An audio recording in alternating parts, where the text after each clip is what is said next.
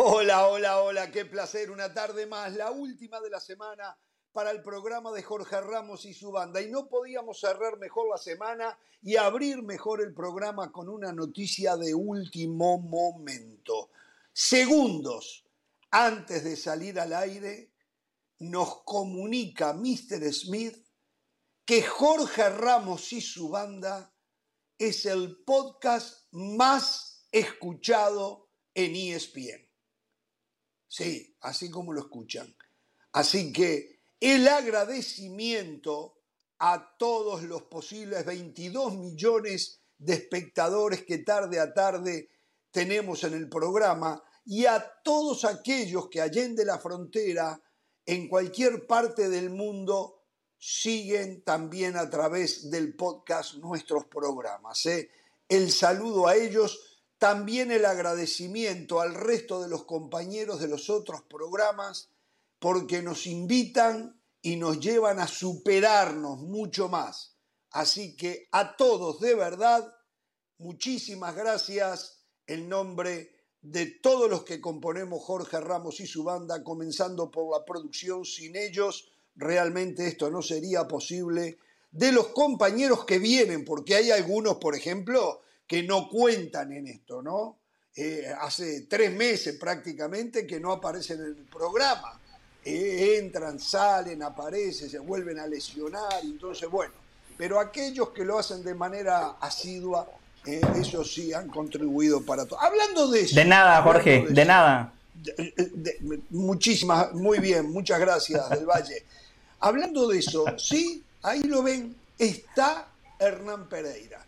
Anoche del Valle me llama y me dice, Jorge, deberíamos de llamar un sacerdote, ¿no? Para el sacramento de la unción, para Pereira, porque a esta altura la edad de él y los constantes problemas de salud, ¿eh?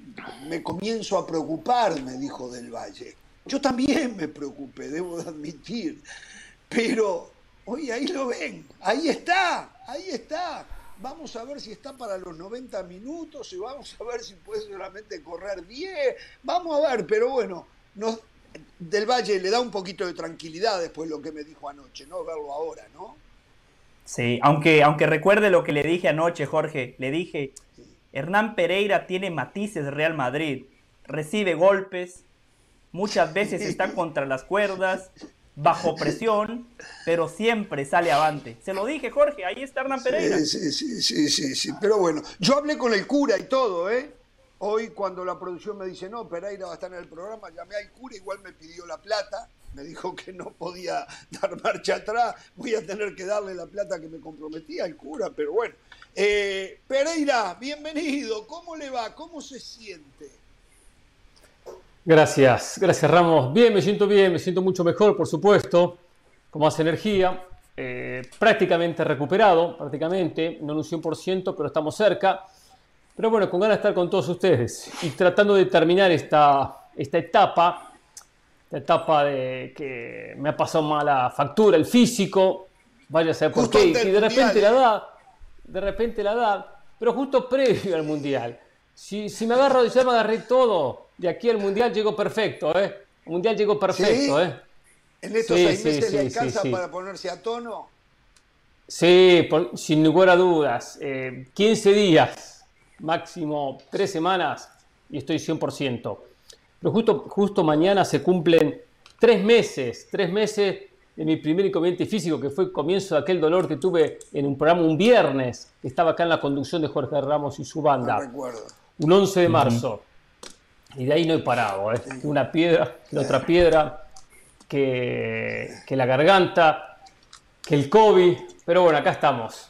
Seguimos luchando, como dice José Valle. Gracias por su mensaje positivo. ¿eh?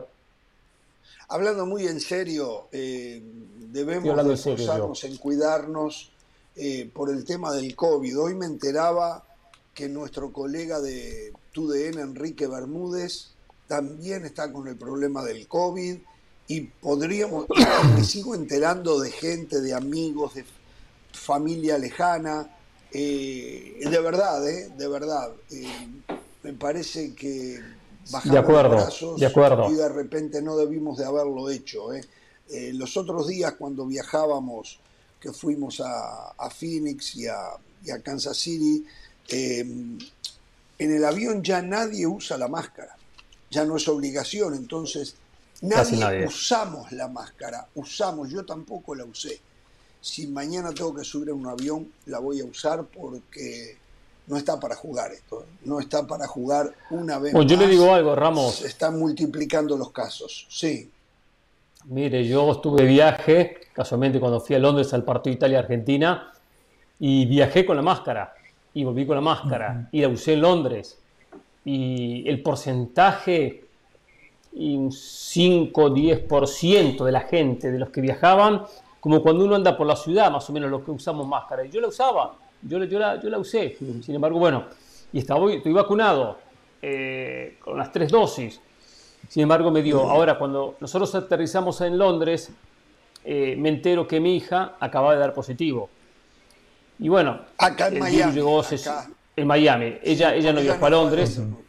Exactamente. Usted fue con su esposa a Londres. Fui con mi esposa, exacto. Aterrizamos los dos y nos enteramos que mi hija Sabrina había dado positivo en Miami, sin haber viajado, por supuesto, a Londres. Claro, al haber eh, traído el virus a la casa, de ahí fue donde después nos contagiamos, aunque mi esposa de regreso de Londres hacia Miami ya se sentía mal. Sin embargo, en Londres dimos negativo los dos. Si en Londres damos positivo, todavía estaba en Londres, ¿eh? No me dejaban salir. Sí, claro. Exactamente, el PCR para poder ingresar a Estados ah. Unidos. Hoy casualmente Estados Unidos informó que ya no se necesita el PCR para ingresar los ciudadanos estadounidenses. Ya no piden prueba ah. para ingresar al país. No.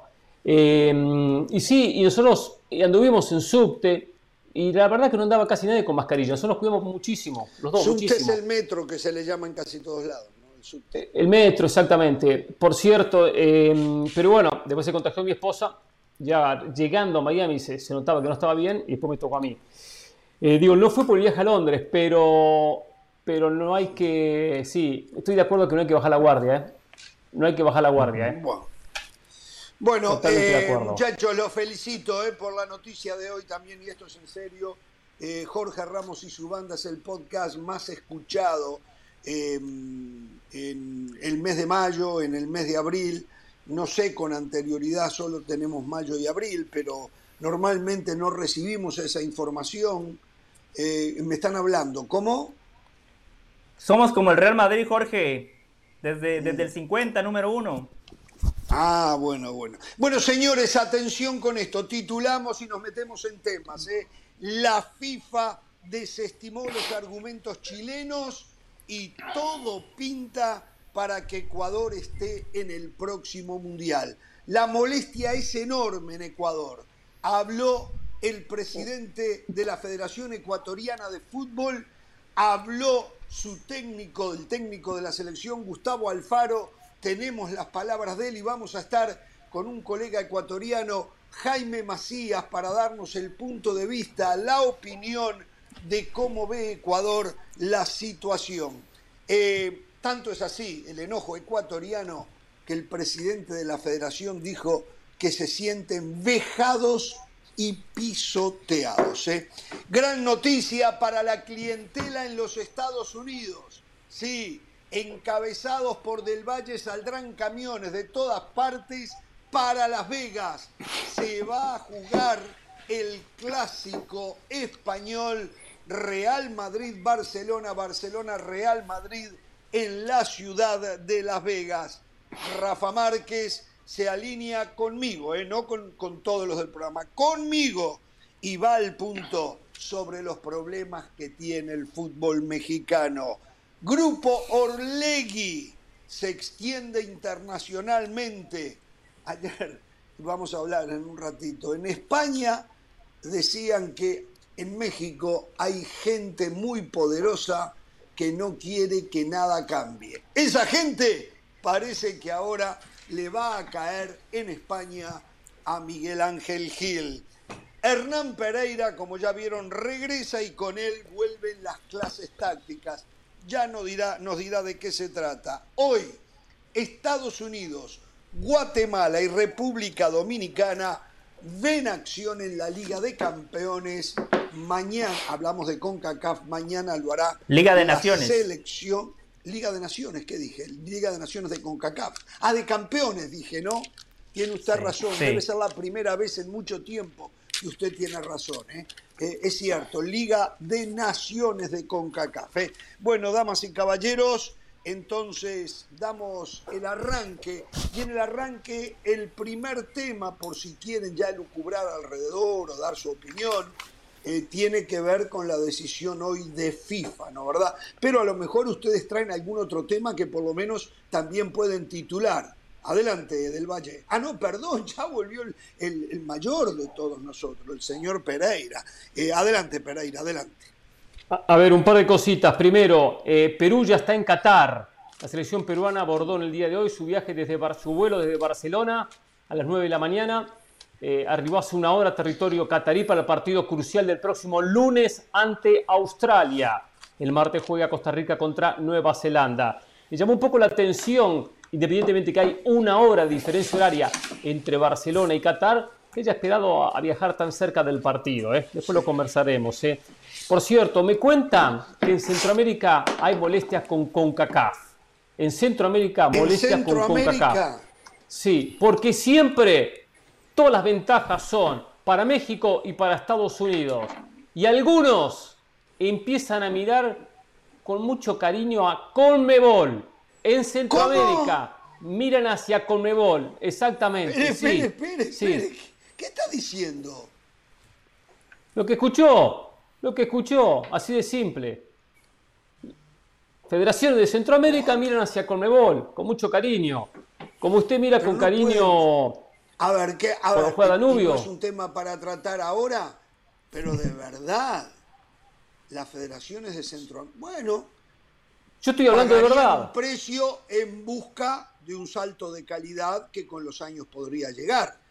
En el Le digo más, hasta alguna que, otra, hasta alguna que otra se está haciendo favorcitos, favorcitos para quedar bien, para que la vean, para mostrarse, para decir, no somos la gran potencia, pero siempre estamos a disposición de ustedes. Hasta podemos jugar con una selección B. Quieren hacer partido de despedida, nosotros estamos ocupados con nuestro calendario, no importa, llevamos una selección B, con tal de con la gente de Comebol.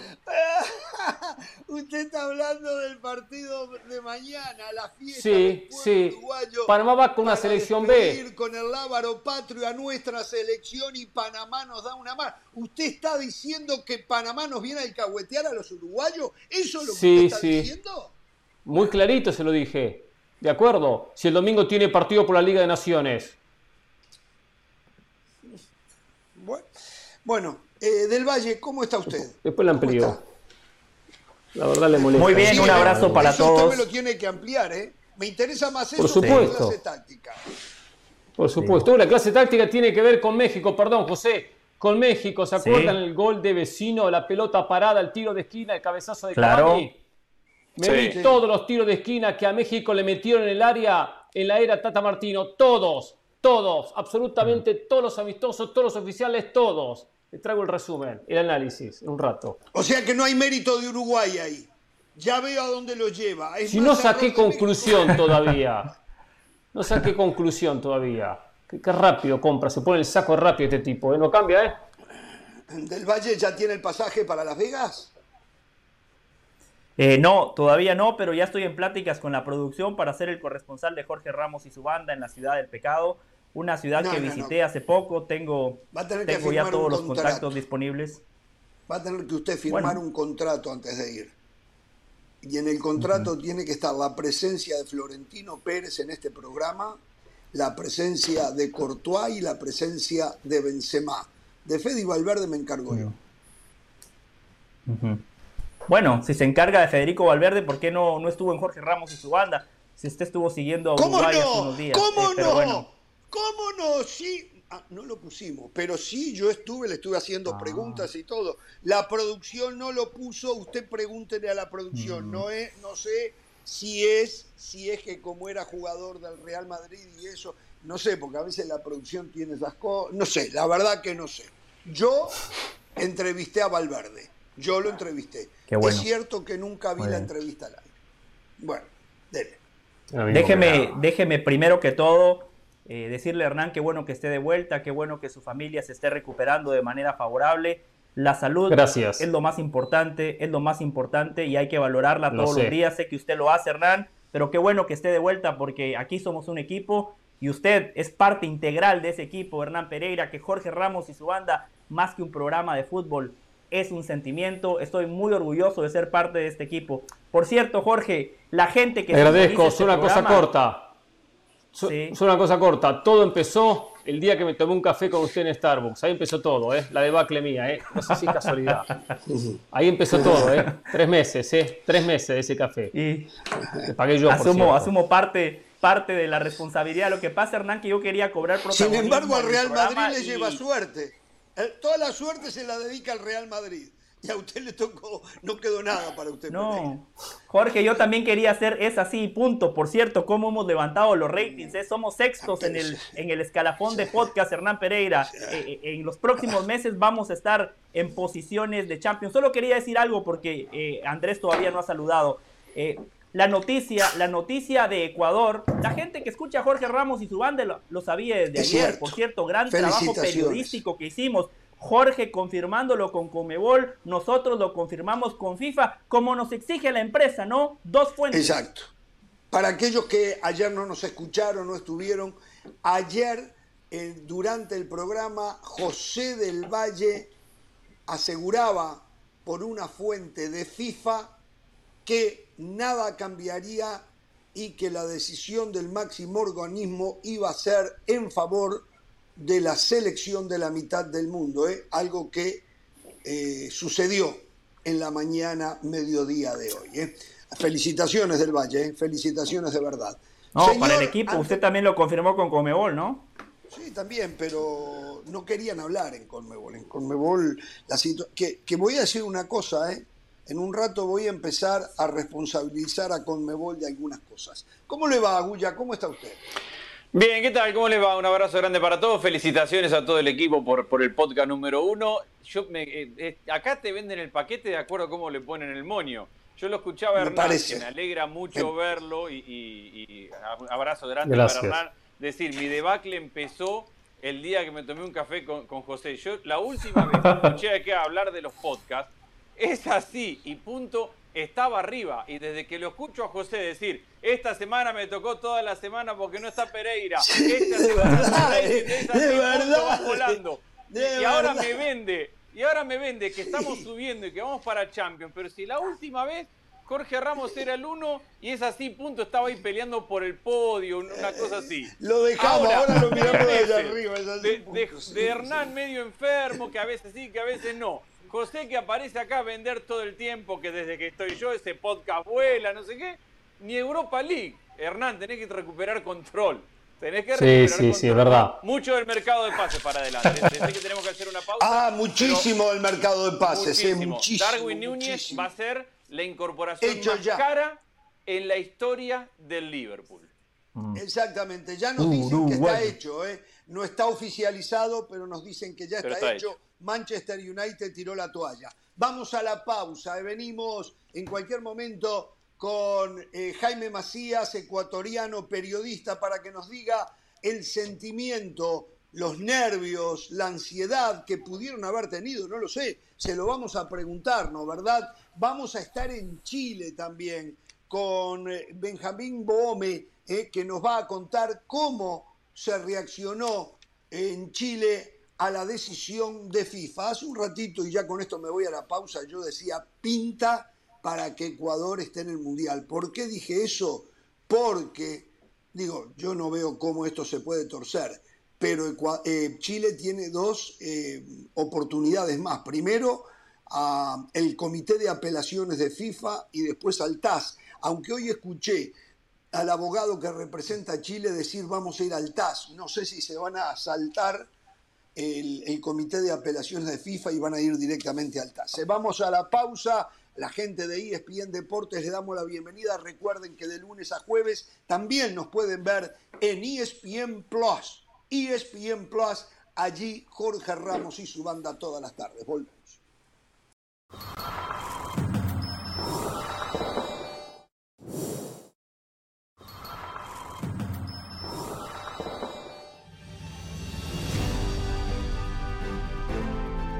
Queremos agradecer a todos los que eligen escucharnos en el podcast. Gracias a ustedes somos el podcast número uno en castellano. El podcast está disponible en todas sus plataformas favoritas. Con ustedes todo. Sin ustedes nada. Muchas gracias.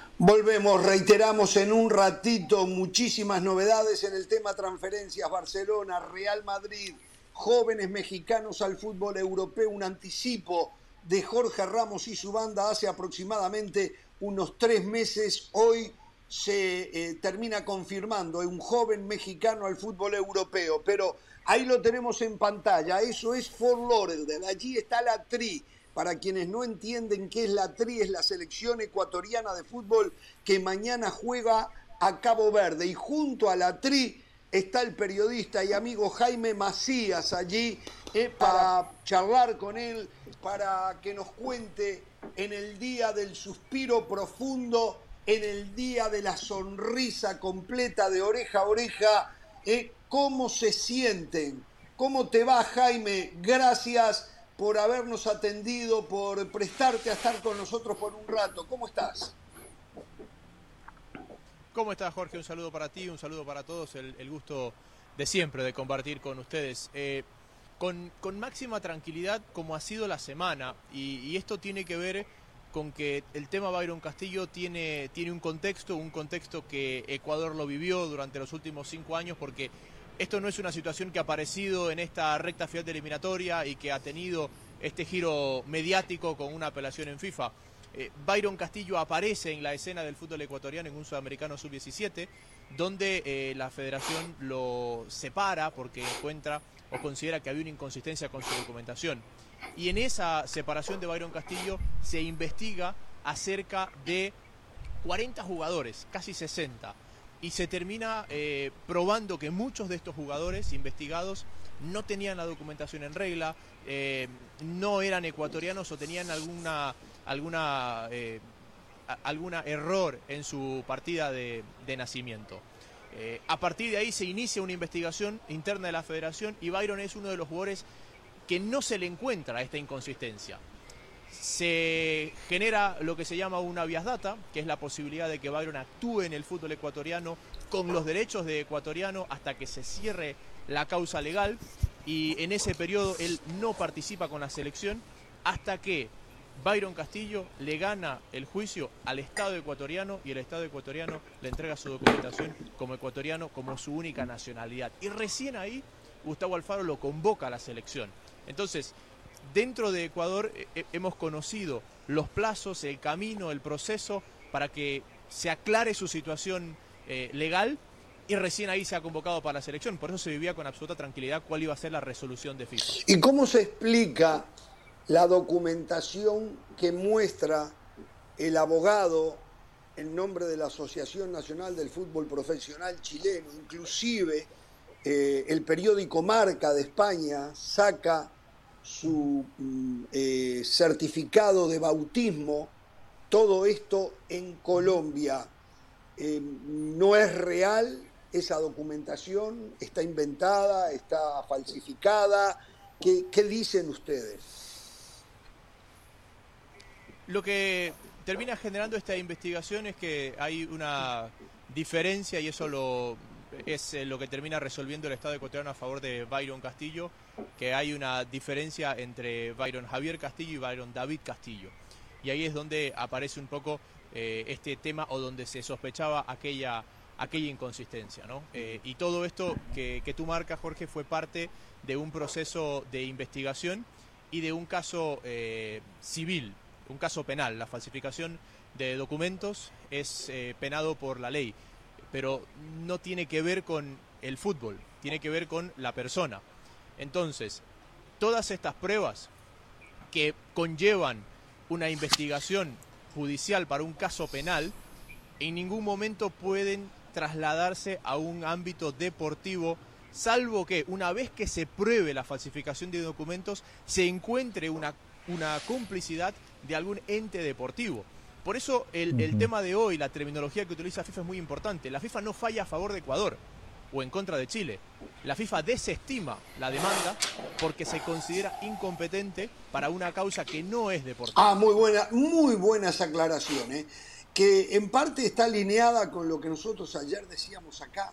¿Cómo la FIFA puede estar por encima del registro civil o mm, la dependencia que corresponda al gobierno de Ecuador que le otorgó un pasaporte, una documentación a una persona que dice haber nacido en el Ecuador. ¿Cómo la FIFA puede ir más allá? Por otro lado, me preguntaba yo también, cómo se ha hablado muchísimas veces de mm, documentación falsa con jugadores, pasó en México, documentación alterada más que falsa con jugadores que mienten en la edad. Entonces, eh, documentación que sale de un registro civil de un determinado país, pero la edad está adulterada. Eh, para eso tienen que participar muchas personas. Pero a mí se me hacía lógico que más allá que en el fondo esto fuera verdad y que él había nacido en Colombia, FIFA no tenía cómo probar eso. Y lo único que tenía era un documento totalmente legal, ¿no? Entonces, es muy buena la creación, Jaime, que tú haces. Eh, la, sensación que me queda a mí hoy escuchando a Francisco Egas, el, el, presidente de la Federación Ecuatoriana de Fútbol, donde dice nos sentimos vejados y pisoteados, es que esto para ustedes no es un triunfo, es una, un hecho de justicia ante algo que se habían ganado en la cancha, pero mm, quedan heridas en el medio, ¿no? Y tiene que ver mucho más con la retórica con la que se encaró el tema desde Chile que con la demanda en sí. Es decir, todo el mundo tiene derecho a demandar eh, y a iniciar una acción legal cuando se siente afectado y cuando piensa que tiene razón. Y, Chile tenía todo el derecho de, demandar y de hacer eh, el, juicio por la vía legal para, para comprobar lo que ellos creían correcto, ¿no? Pero me parece que la retórica que se maneja alrededor del, tema, eh, los términos en los que se termina refiriendo a la Federación Ecuatoriana y a la persona de Byron Castillo, es lo que termina molestando a Francisco Egas y es lo que eh, lo llevó a decir eh, y abrir la posibilidad de, abrir acciones legales. Es decir, no es que Ecuador se plantea abrir acciones legales porque lo han demandado, no, sino por los términos o la retórica con la cual se han referido al tema y a las personas que, integran, digamos, la situación Byron Castillo. ¿Lo viste a Byron Castillo después de esta decisión de FIFA? ¿Pudiste hablar con él o por lo menos verlo, verle el semblante? Eh, no sé, ¿tuviste alguna relación en estas últimas horas con él? Bueno, hemos saludado durante casi toda la gira, siempre con muchísima tranquilidad. Eh, muy contento cuando se conoció lo de León estaba también igual muy, muy, relajado. León lo hace oficial hoy. Me parece que estaban esperando el, dictamen pero ya lo de Byron digamos a partir del pasado domingo era 99.9% su llegada a León. Entonces eh, ha, sido, ha sido días difíciles para Byron estos últimos porque primero tienes a la prensa del mundo hablando de ti. Eh, segundo, tienes esta situación y como te digo, hay tranquilidad, pero, pero al final digamos, en el subconsciente es pensar si algo sale mal, será, será por mí. Eh, tercero, él tuvo un inconveniente que no le permitió viajar a los partidos de Sudamericana con su equipo Barcelona. Y en el medio de esto, eh, estaba en medio de una negociación para ir al fútbol del extranjero cuando ya en enero se había caído una posibilidad de mirar a Europa. Entonces, bueno, uno se imaginará que, que la cabeza de Byron Castillo no solamente estaba marcada por este tema, sino por todo lo que te acabo de comentar. Hernán. El saludo para Jaime. Recién Jaime nos hablabas de Byron David Castillo y de Byron Javier Castillo. ¿Es su hermano? Es la historia famosa de que eh, un hermano que tiene, que supuestamente sí nació en Colombia. A ver, ¿nos puedes sacar un poco sobre ese tema? Sí, correcto. Ese es un poco lo que tú dices es cierto, ¿no? Es, eh, es su hermano eh, y que habría nacido en Colombia y que es su hermano, su hermano mayor.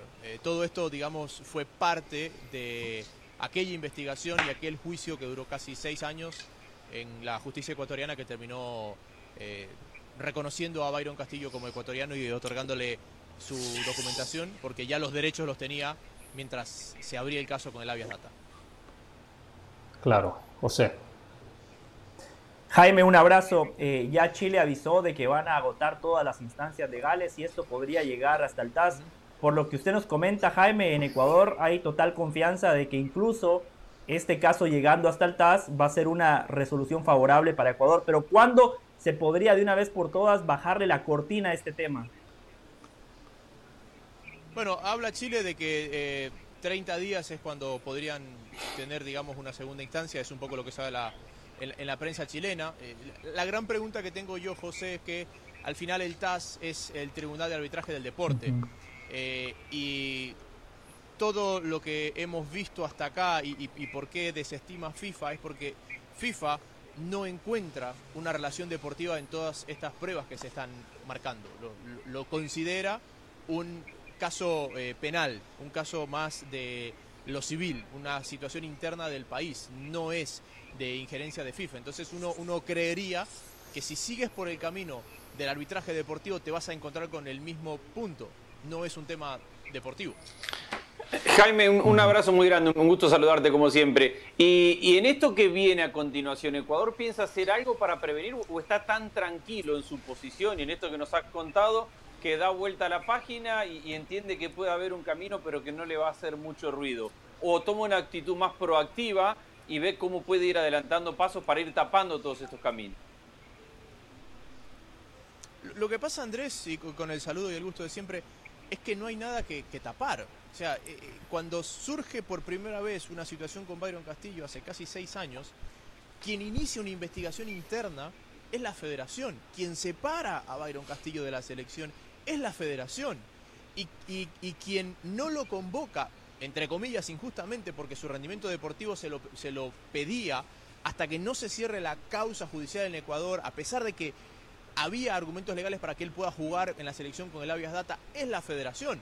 Entonces, la federación ha cumplido con todas las instancias, eh, inclusive si quieres, ha sido injusta con haberlo apartado de la selección eh, eh, sin poder, sin haberle comprobado nada, que tampoco tiene más que taparse, tampoco tiene cómo ser proactivo, es decir, ha abierto todas las cartas, ha mostrado todas las cartas, ha agotado las instancias y ha hecho toda su investigación y tampoco, como lo decía Jorge, si la persona natural le gana el juicio al registro civil ecuatoriano y el registro civil ecuatoriano en ese juicio lo, lo reconoce como ecuatoriano de principio a fin, ¿qué más, qué más puedes hacer? Sí, sí, sí, sí. ¿Alguna pregunta más de ustedes, muchachos, para Jaime? Y yo voy. No, sí, eh, para Gustavo, para Gustavo Alfaro, eh, Jaime, ¿se le ha hecho difícil trabajar, aislar a los jugadores de esta situación de Byron Castillo, tomando en cuenta que se está preparando para una Copa del Mundo? ¿Puede haber consecuencias en el Mundial por todo esto que está pasando, tomando en cuenta que tampoco queda mucha fecha FIFA y era crucial la fecha FIFA de junio, o no? Yo creo que este ruido mediático, Hernán, no le podía venir en un mejor momento a Ecuador.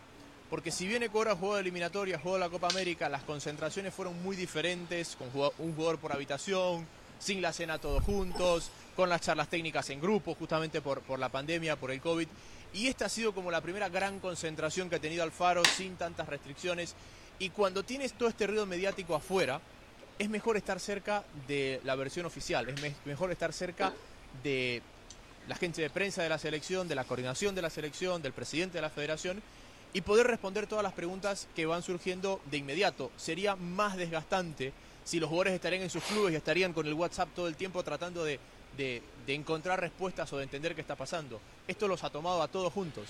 Y si me preguntas, me parece que más vale los ha ayudado en, esa confraternidad que no se había logrado vivir durante la eliminatoria, no por un distanciamiento entre los jugadores, sino por el distanciamiento social con el que, eh, que, tenían que cumplir las elecciones en los desplazamientos y en las concentraciones. Eh, por lo menos en lo interno estamos teniendo un poquito de problemas para escucharte, Jaime. Ya para ir cerrando esto, hoy escuchaba yo un periodista, no me acuerdo el nombre de él, eh, ecuatoriano, que contaba que había hablado unos minutos antes con el abogado de Byron Castillo y que van a ir por una demanda a la Federación Chilena de, Fútbol. El juicio lo van a buscar por eh, los perjuicios que le ha generado al futbolista. Eh, tú hablabas el tema que en enero pudo haberse ido a Europa, que pudo haberse caído eh, la transferencia al grupo Pachuca para jugar en León. ¿Sabes algo de esto, de que eso es así, de que Byron Castillo ahora va a ir al ataque contra la Federación Chilena de Fútbol o la Asociación Nacional del Fútbol Profesional Chileno? Yo escuché eh, algunas declaraciones donde el abogado iba en, esa dirección, Jorge, y, lo que te puedo decir es que Byron tenía una oferta para jugar en el fútbol europeo en enero. Y justamente cuando surge esta oferta, es que el, nombre de Byron Castillo vuelve, digamos, al círculo mediático y se reactiva esta, esta discusión y, la transferencia se cae. Eh, y te contaba toda la historia de Castillo desde el sub-17 porque no es que Byron Castillo es un jugador que ha aparecido en los últimos meses y de repente ha surgido y apareció esta, esta, esta situación. Eh, todo el mundo ha conocido el nombre de Byron Castillo porque ha habido esta investigación, porque hubo aquella separación. Entonces, eh, me parece que, que el momento que, se, que, que surge una nueva noticia sobre él, sea por una convocatoria, sea por una opción de militar en el exterior, eh, mediáticamente vuelve a crecer este asunto de la investigación. Y la última semana no ha sido la excepción. Desde lunes se está hablando de la llegada de Castillo a León y por supuesto ha resurgido el tema de la investigación sobre su identidad. Además, bueno, claramente hoy día se espera un dictamen. A ver, eh, de todas maneras nos imaginamos la Federación Ecuatoriana de Fútbol no va a bajar los brazos porque quedan dos instancias de la cual no tengo claro si va a hacer uso eh, Chile de ellas porque hoy el, abogado representante de los chilenos, eh, ha dicho de que van a ir al TAS, cuando antes podrían ir al mm, departamento de, ¿cómo le llaman? De, de apelaciones. De apelaciones. De, apelación de la FIFA. Entonces, eh, todavía no hay un ciento es casi imposible que esto cambie, pero todavía hay una posibilidad ínfima para Chile, ¿no? Es que no, no puedes bajar los brazos y tienes que seguir vigilante la situación y es lo que va a tomar la selección, ¿no? Pero siguiendo un poco con la pregunta de Andrés, tampoco hay más que pueda hacer la selección eh, o la federación en este caso, porque la, la federación ha, mostrado todas las cartas, ha mostrado todas las pruebas, ha mostrado todo el proceso, ha mostrado su propia investigación y solamente para poner contexto, cuando de aquel sub-17 hay jugadores a los que se les prueba eh, que tenían eh, inconsistencias en su documentación y, documentación que no era correcta, eh, había ahí jugadores que eran las estrellas del futuro y fueron suspendidos y fueron apartados. Y Castillo era un jugador de selección, pero no era, digamos, la nueva estrella del fútbol ecuatoriano como para pensar que por ahí se hizo una excepción. No, Castillo era un jugador que estaba convocado, que pintaba bien, pero a los mejores jugadores de esa, de esa generación quedaron suspendidos justamente por esa inconsistencia. Bueno, bueno Jaime, una vez más el agradecimiento enorme eh, a disfrutar del momento de la selección ecuatoriana. Seguramente, seguramente ya lo vienen haciendo, pero tendrán que hacerlo de repente con mayor profundidad. No sé si te acuerdas hace un par de meses atrás, yo sé que el nombre que voy a dar está muy relacionado con el fútbol chileno, pero Claudio Borgi dijo que cuando él dirigía a la liga, el portero Domínguez le dijo que él había nacido en Colombia. O sea, la Federación Ecuatoriana de Fútbol va a tener que hacer una profundísima investigación, ya no de estos muchachos, sino lo que está pasando a nivel juvenil, de verdad, ¿no? Porque si no, va a estar siempre caminando sobre la cornisa. son, son cosas que desde hace mucho tiempo se está intentando solucionar y que, esta, y que la federación lo intenta manejar. Porque no es común ver una federación que abra una investigación interna como lo abrió esta, esta federación. Y ojo, esto lo hizo con la directiva anterior, no con esta directiva, y esta directiva le dio continuidad a ese proceso, ¿no? porque, porque entiende que muy al comienzo puede existir ese, esa situación y que ellos tratan por todos los medios de que, de que no suceda, ¿no? Pero, al final eh, hemos un poco convivido en América Latina con esas situaciones y que por más que las federaciones hacen todos los caminos para evitar que sigan sucediendo, a veces, eh, bueno, hay, hay cabos que se escapan. A ver, hay que hacer justicia. Hablemos un poquito de fútbol. Tengo muy poco tiempo para irme a la pausa. ¿Cómo está Ecuador hoy? Dejemos el tema Byron Castillo. ¿Cómo está Ecuador hoy desde lo futbolístico? ¿Cuál es el plan de aquí al arranque del Mundial? Está muy bien, está muy bien. Eh, Alfaro le ha dado una identidad diferente. E- Ecuador de aquellos eh, extremos veloces que eran su carta de presentación, Méndez, Valencia, Chalá, Montero. Ecuador ya no produce ese tipo de jugador y es un e- equipo que tiene una gran cantidad de esos mediocampistas internos, de esos mediocampistas que pueden ser muy profundos por dentro. Tiene un gran mediocampo con Carlos Grueso, con Moisés Caicedo y con eh, José Cifuentes. Eh, Moisés Caicedo es tan joven, Jorge, que ni siquiera llegó a ese Mundial Sub-20 donde Ecuador fue tercero, porque es dos años menor que esa, que esa generación. Ha recuperado una solidez defensiva y tiene muy buenos laterales. Entonces, eh, eso es lo que ha logrado Alfaro, cambiarle la identidad a un equipo que históricamente jugaba de una forma y que al no tener jugadores de esas características se ha terminado adaptando. Volviendo a la planificación, Ecuador de aquí juega dos amistosos en septiembre en la fecha FIFA frente a Arabia Saudita y frente a Japón. Lo va a hacer en Europa y no va a jugar antes del Mundial porque salió sorteado en el grupo A, en el grupo del anfitrión y solamente tendrá una semana entre que acaba el fútbol de clubes y arranca el Mundial. Si Ecuador hubiera salido sorteado en el grupo E, F, G o H, seguramente habría jugado un amistoso antes del Mundial también. Y sobre el grupo, Jaime, brevemente, ¿cuál es tu expectativa? ¿Clasificar a la siguiente ronda? ¿Cuál sería la expectativa hoy de Ecuador en ese grupo?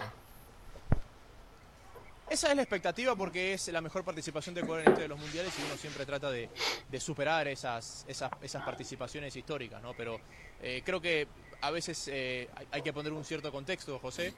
Eh, Ecuador debuta con Qatar, nunca en la historia de los mundiales el anfitrión perdió en el debut, más allá de que Qatar pueda ser un equipo más débil que Ecuador, bueno, también era Sudáfrica y empató con México en el debut.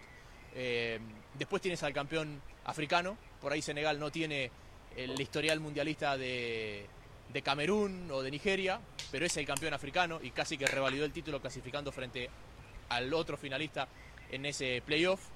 Y después tienes a Holanda, el mejor equipo de la historia que nunca fue campeón del mundo. Eh, creo que por estilo de Ecuador se le adapta mucho más los Países Bajos, pero bueno, estamos hablando de un, de un grupo extremadamente... Gracias Jaime, porque maneras... aquí me venden a la Comebol como la última Coca-Cola del desierto. Gracias ah, Jaime. Cállese la boca. ¿Qué viene a decir ese pavada este tipo? Simplemente, a ver, el balance que hago de lo que nos dices, Jaime, es que Ecuador va a ir en busca de hacer un buen mundial, si es posible pasar a, a, los octavos, pero esta selección va a estar a punto para el Mundial 2026 por la edad de estos muchachos, hincapié en el fondo, los tres volantes, eh, Plata arriba. ¿Quién es el punta a punta? Hoy Plata es suplente, no es titular, ¿no? ¿Verdad? Plata... Eh... Plata es uno de los jugadores que más sufre la altura. Entonces, eh, no fue titular en la eliminatoria, pero me parece que pensando en el Mundial, seguramente va a ser una pieza, una pieza importante. El punta a punta es Estrada, pero justo lo hablamos hoy con Alfaro. Este no es un equipo que está del todo diseñado para que la finalización caiga sobre el 9. El 9 es mucho más táctico. El peso ofensivo lo llevan los extremos. Entiéndase, Romario Ibarra, Plata, Ener Valencia o Ángel Mena. Ellos son los que llevan el peso goleador del equipo. Es un equipo que trabaja mucho más por fuera que con ese 9, como te digo, es más táctico. Un abrazo, Jaime, muchísimas gracias. Tengo que irme a la pausa, ¿eh? Bueno, a disfrutar de ahora en más todo el camino Abrazo. rumbo al Mundial. Jaime Macías, desde Fort Lauderdale, junto a la tri ecuatoriana en el tema de Byron Castillo y también hablando de fútbol. ¿eh? La pausa, en un ratito ya estaremos con Chile también para ver las reacciones desde Chile a esta decisión de la FIFA. Regresamos.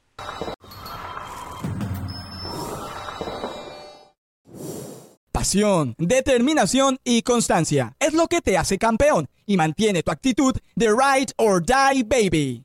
eBay Motors tiene lo que necesitas para darle mantenimiento a tu vehículo y para llegar hasta el rendimiento máximo. Desde sobrealimentadores, sistemas de sonido, tubos de escape, luces LED y más. Si buscas velocidad, potencia o estilo, lo encontrarás todo en eBay Motors. Con más de 122 millones de piezas, siempre encontrarás justo lo que buscas. Y con Guaranteed Fit de eBay, tienes la garantía de que tu pieza quede perfectamente a la primera o se te devuelve tu dinero. Porque con eBay Motors, quemas llantas y no tu dinero. Con las piezas que buscas, a los precios que quieres, tu auto se convertirá en el MVP que te dará el triunfo. eBay Motors. ebaymotors.com. Solo para artículos elegibles se aplican restricciones.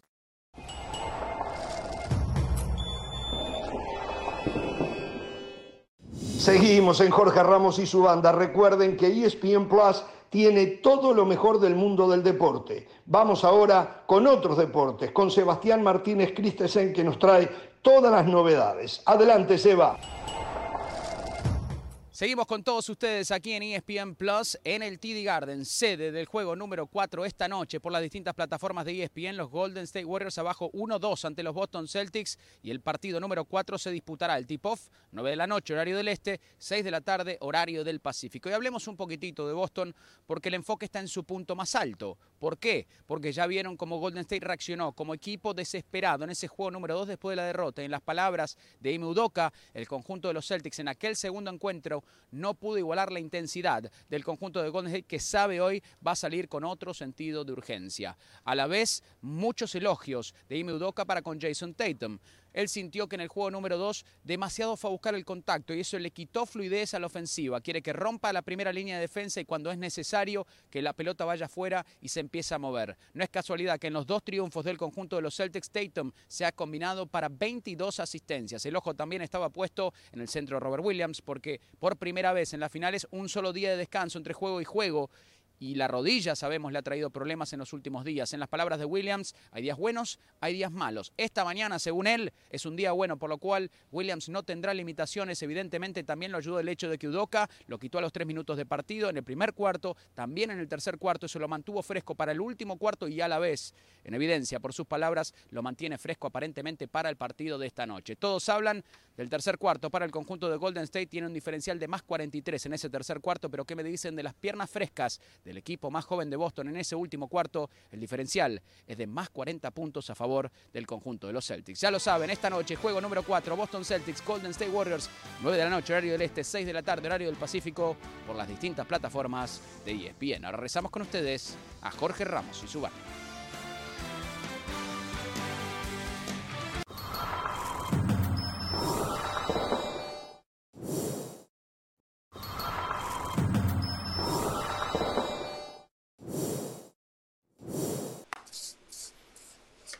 Atención, en un momento el informe Hernán Pereira, molestias en Centroamérica por los favoritismos de CONCACAF a Estados Unidos y México. ¿eh?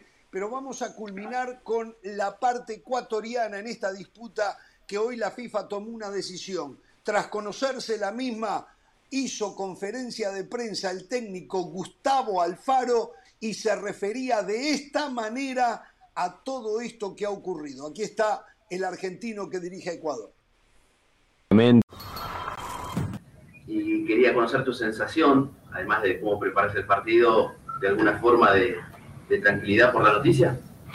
Sí, buenas tardes para todos. Eh, la tranquilidad siempre la tuvimos, nunca la perdimos, más allá de que muchas, muchas cosas se agitaron mediáticamente y la única preocupación que tenía era por Byron Castillo por, las cosas que él estaba sufriendo humanamente, que eran absolutamente injustas, uno sabía que eran absolutamente injustas, pero hasta que no exista un pronunciamiento uno no podía dejarlo de lado. Nunca hubo un día, ni una mañana, ni un entrenamiento, ni un momento que nosotros no pensáramos que lo que nos habíamos ganado con derecho adentro de la cancha iba a permanecer en ese lugar. Eh, más allá de, de las presiones mediáticas, de las cuestiones que, pusieron en tela de juicio un montón de cosas y que obviamente no me sorprenden porque hace 30 años que estoy en el fútbol y, sé que hay de todo dentro del fútbol. Y, y, si bien a veces, por eso digo que a veces no alcanza con ponerle el pecho a las circunstancias, sino que a veces hay que ponerle el estómago, porque hay cosas que revuelven el estómago y estas eran de esas cosas. Pero como le dije a los muchachos, nosotros no tenemos nada que, festejar ni nada, para nada. Nosotros festejamos después del partido de Paraguay, cuando conseguimos la clasificación a la Copa del Mundo. ese fue nuestro momento de festejo. Eh, nosotros ahora eh, seguimos trabajando día a día, como lo estamos haciendo desde que llegamos aquí a, Estados Unidos para jugar el partido de, Cabo Verde mañana, para terminar esta, esta etapa de preparación que para nosotros fue muy importante y muy buena. Eh, haciendo todas las cosas que, queremos hacer en, pos de, jugar el mejor mundial posible que pueda tener Ecuador. Bueno, ahí estaba eh, Gustavo Alfaro. Y la verdad, si hay por alguien que me pone contento todo esta, toda esta determinación es por este hombre que ni lo conozco. Bueno, sí lo conocimos personalmente, recuerdo Copa América 2011, estuvo con nosotros. Sorteo Copa América. Exactamente. Me da la impresión que es de la cosa, Ramos. excelente ser humano, ¿no? Sí. Aparte de una cosa, mire, Guillermo Barros Esqueloto, ex técnico de Boca, despedido porque pierde ante River, queda con Paraguay fuera del Mundial. Arrua Varena, externo de Boca, pierde eh, el puesto de Boca porque pierde con River, se va a dirigir Emiratos Árabes Unidos fuera del Mundial. Gustavo Alfaro también pierde con River, queda fuera de Boca y agarra Ecuador. ¿Se imagina si quedaba fuera del Mundial? Por lo menos darle algo. Usted lo que quería era hacer un recorrido por los técnicos que habían estado. Uno, por eso también me alegro por Gustavo Alfaro. Si no, era grave la sea, Pasa el tiempo. Gallardo ni es un el COVID lo cambió a ustedes. Ni el COVID lo cambió. Claro que es un técnico. A ver, vamos a ir ahora. Yo quiero decir esto también, eh, si no, no sería honesto y justo si no digo lo que pienso. Primero quiero decir que aunque los ecuatorianos están molestos con los chilenos, a quienes hoy por hoy, o con quienes hoy por hoy la relación eh, fútbol uruguayo, fútbol chileno no es la mejor. Recordemos aquello que pasó con Jara y el dedito a Cabán y todo eso distanció mucho eh, a las federaciones y a los aficionados de los dos países. El presidente de la Asociación Nacional del Fútbol Profesional Chileno tenía que ir hacia adelante, porque él está allí para defender los derechos del fútbol chileno. Por eso lo pusieron allí. Entonces, él tenía, de repente él ni creía que debía de ir, pero tenía que ir. O sea, yo me parece que no se le puede señalar, no me acuerdo cómo es el nombre ahora, Milan creo que se llama, el presidente de la Federación Chilena de Fútbol, que no se dice así, es tan largo el nombre ANFP. Eh, eso lo quiero decir por un lado. Eh, lo otro, y fue todo mediático lo del abogado. El abogado para mí tenía informes de que iba a perder. Por eso a través de los medios le metió presión a la FIFA y la FIFA eh, no, no respondió a esa presión. Lo otro que quiero decir es que... Pablo Milán se llama el presidente. Milán. Pablo Milán. Milad, con D. Con D de Daniel, Milad. Sí, Milad, ah, correcto. Ok, perfecto. Lo otro que quiero decir es que, a ver, eh, ayer yo lo decía acá y estoy convencido de esto, no había forma de que FIFA pudiese desestimar la documentación que tiene Byron Castillo. Es una documentación oficial del gobierno ecuatoriano. Y FIFA no puede investigar más allá de saber si eso no es oficial eso. Y seguramente fue lo que hicieron es oficial, no hay más nada para decir. Dicho esto, a mí me cuesta muchísimo creer, aunque eso ya no tiene nada que ver en esto, de que los papás de Byron Castillo hayan tenido otro hijo que también le pusieron Byron. Este es Byron Javier y no me acuerdo ya cuál era Byron, no me David. cuál era el segundo. Byron David. Eh, los papás, creo yo, son colombianos Byron David nació en Colombia y Byron Castillo nació en Ecuador. Bueno, está, digo, no tengo pruebas, simplemente uno hace la ecuación de los datos y, cómo los ponemos. Imagínate, Jorge, si, si los papás de José del Valle hubieran hecho lo mismo y teníamos dos José del Valle. ¡No! ¡Por Dios! ¡Por Dios! ¡No! El problema que tendríamos. Tremendo problema Pero de verdad, muchachos, no. Está difícil, es una pastilla muy, muy grande para tragársela, ¿no? Es- Gracias es por. No, lo de los nombres. Andrés Pero Fernando. FIFA no tiene nada que ver en eso. FIFA no Pero solo uno, José. Lo, el tema de los nombres eh, a veces apa- apare- eh, aparece en, la- en familias, costumbres de repetir nombres, de simplemente cambiar el nombre del medio. Yo no conozco a nadie. ¿eh? Yo no conozco a nadie, No, pero yo no sí, digo. sí, sí, ¿Sí? conozco Yo sí. ¿Mismo raro, yo nombre? sí, el nombre, sí. Sí. Sí, sí, sí. Mire. Le cambian simplemente el nombre del medio, sí. Pero independientemente de este tema, hay algo que digo, eh, que esto es a favor de la Federación Ecuatoriana. El resto coincido lo que dice Ramos en cuanto que Chile tenía que hacer algo, tenía que hacer, no podía cruzarse de brazos. También le servía para eh, desviar un poco la atención de un fracaso, porque Chile al fin y al cabo fracasó en su objetivo de volver a una Copa del Mundo, la segunda consecutiva que la va a ver por televisión, después de haber ganado dos Copas Américas que acá eh, Ecuador, y lo, dice- lo hizo hoy eh, Jaime Macías, al comienzo investiga al propio Byron Castillo y no lo habilita, no lo habilita. Exacto, O sea, exacto. a- algo, algo también cambió, o lo ar- arreglaron lo que tenían que arreglar, o lo arregló Byron Castillo, o vaya a saber. Pero no fue el aliado desde el comienzo de la eliminatoria del propio Byron Castillo, la Federación Ecuatoriana, dijo, no, no, arreglemos esto. No, no está habilitado. Hasta que después, pasado cierto tiempo, y, y habiendo, cumpl- habiendo cumplido solamente alguna reglamentación o algo que tenía que hacer, perfecto, se habilitó. Y de ahí fue convocado. O sea, eso habla bien de la Federación Ecuatoriana, por lo menos esa parte.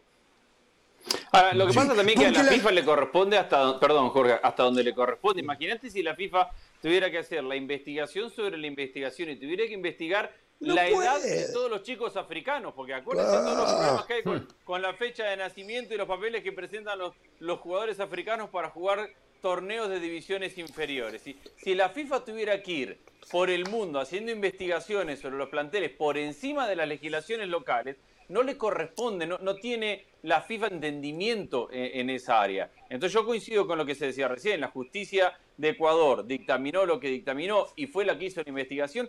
¿Cómo ir en contra de, de la justicia de un país? ¿Con qué argumento ir en contra? Y aparte, ¿qué necesidad la FIFA de meterse en una investigación que sería engorrosa, costosísima? Porque esto llevaría No, no, después a una pelea. En caso de demostrar algo contrario a una pelea con el sistema de- de judicial de Ecuador, no tiene sentido alguno que la FIFA haga más de lo que ha hecho, que me parece que es lo correcto. Yo entiendo, Andrés, pero algo tiene que hacer la FIFA, porque lo que comentaba Jaime, cuando pasa lo de Byron Castillo, se hizo una investigación de aproximadamente 60 futbolistas y muchos de ellos fueron encontrados culpables. Al final de cuentas, eh, no es justo que un país termine sacando ventaja, porque en líneas generales, si una federación dice voy a jugar con Andrés Agulla, al país que le conviene, que Andrés Agulla puede jugar. Entonces muchas veces los gobiernos también terminan siendo cómplices de muchas cosas que se puedan hacer. Por eso no sé qué puede hacer la FIFA, entiendo que es complicado, pero algo tiene que hacer. A mí la sensación que me queda es que la federación por lo menos hizo su investigación, pero cuando hablamos puntualmente de Byron Castillo, no sé, a mí no me genera confianza. No, no, definitivamente, pero, pero no hay una violación al reglamento. Eso está clarísimo. Byron Castillo, para todos los efectos, con su documentación, dice que es ecuatoriano y eso no se puede negar. Es, es lo que es, aunque tenemos sospechas de que no lo es. Creo que todos los que estamos aquí en la mesa sospechamos, no tenemos pruebas, porque tampoco Ecuador, que no lo tenía que hacer, o la defensa de la Federación Ecuatoriana de Fútbol, hasta donde sabemos, no dijo ese documento de nacimiento y ese documento de bautizo o bautismo es falso. No lo dijo. Lo que presentó Chile, donde el, el muchacho era nacido en Colombia. Simplemente Ecuador dice, nosotros tenemos un pasaporte ecuatoriano y acá Ese fue el otro vamos Byron. a la pausa. Claro. Ese fue el otro Byron. Vamos a la ¿Y pausa. este es Dionisio Estrada o es el otro Dionisio? El que está ahí. Ah, Es el otro Dionisio, ahí Este, está, este es el otro.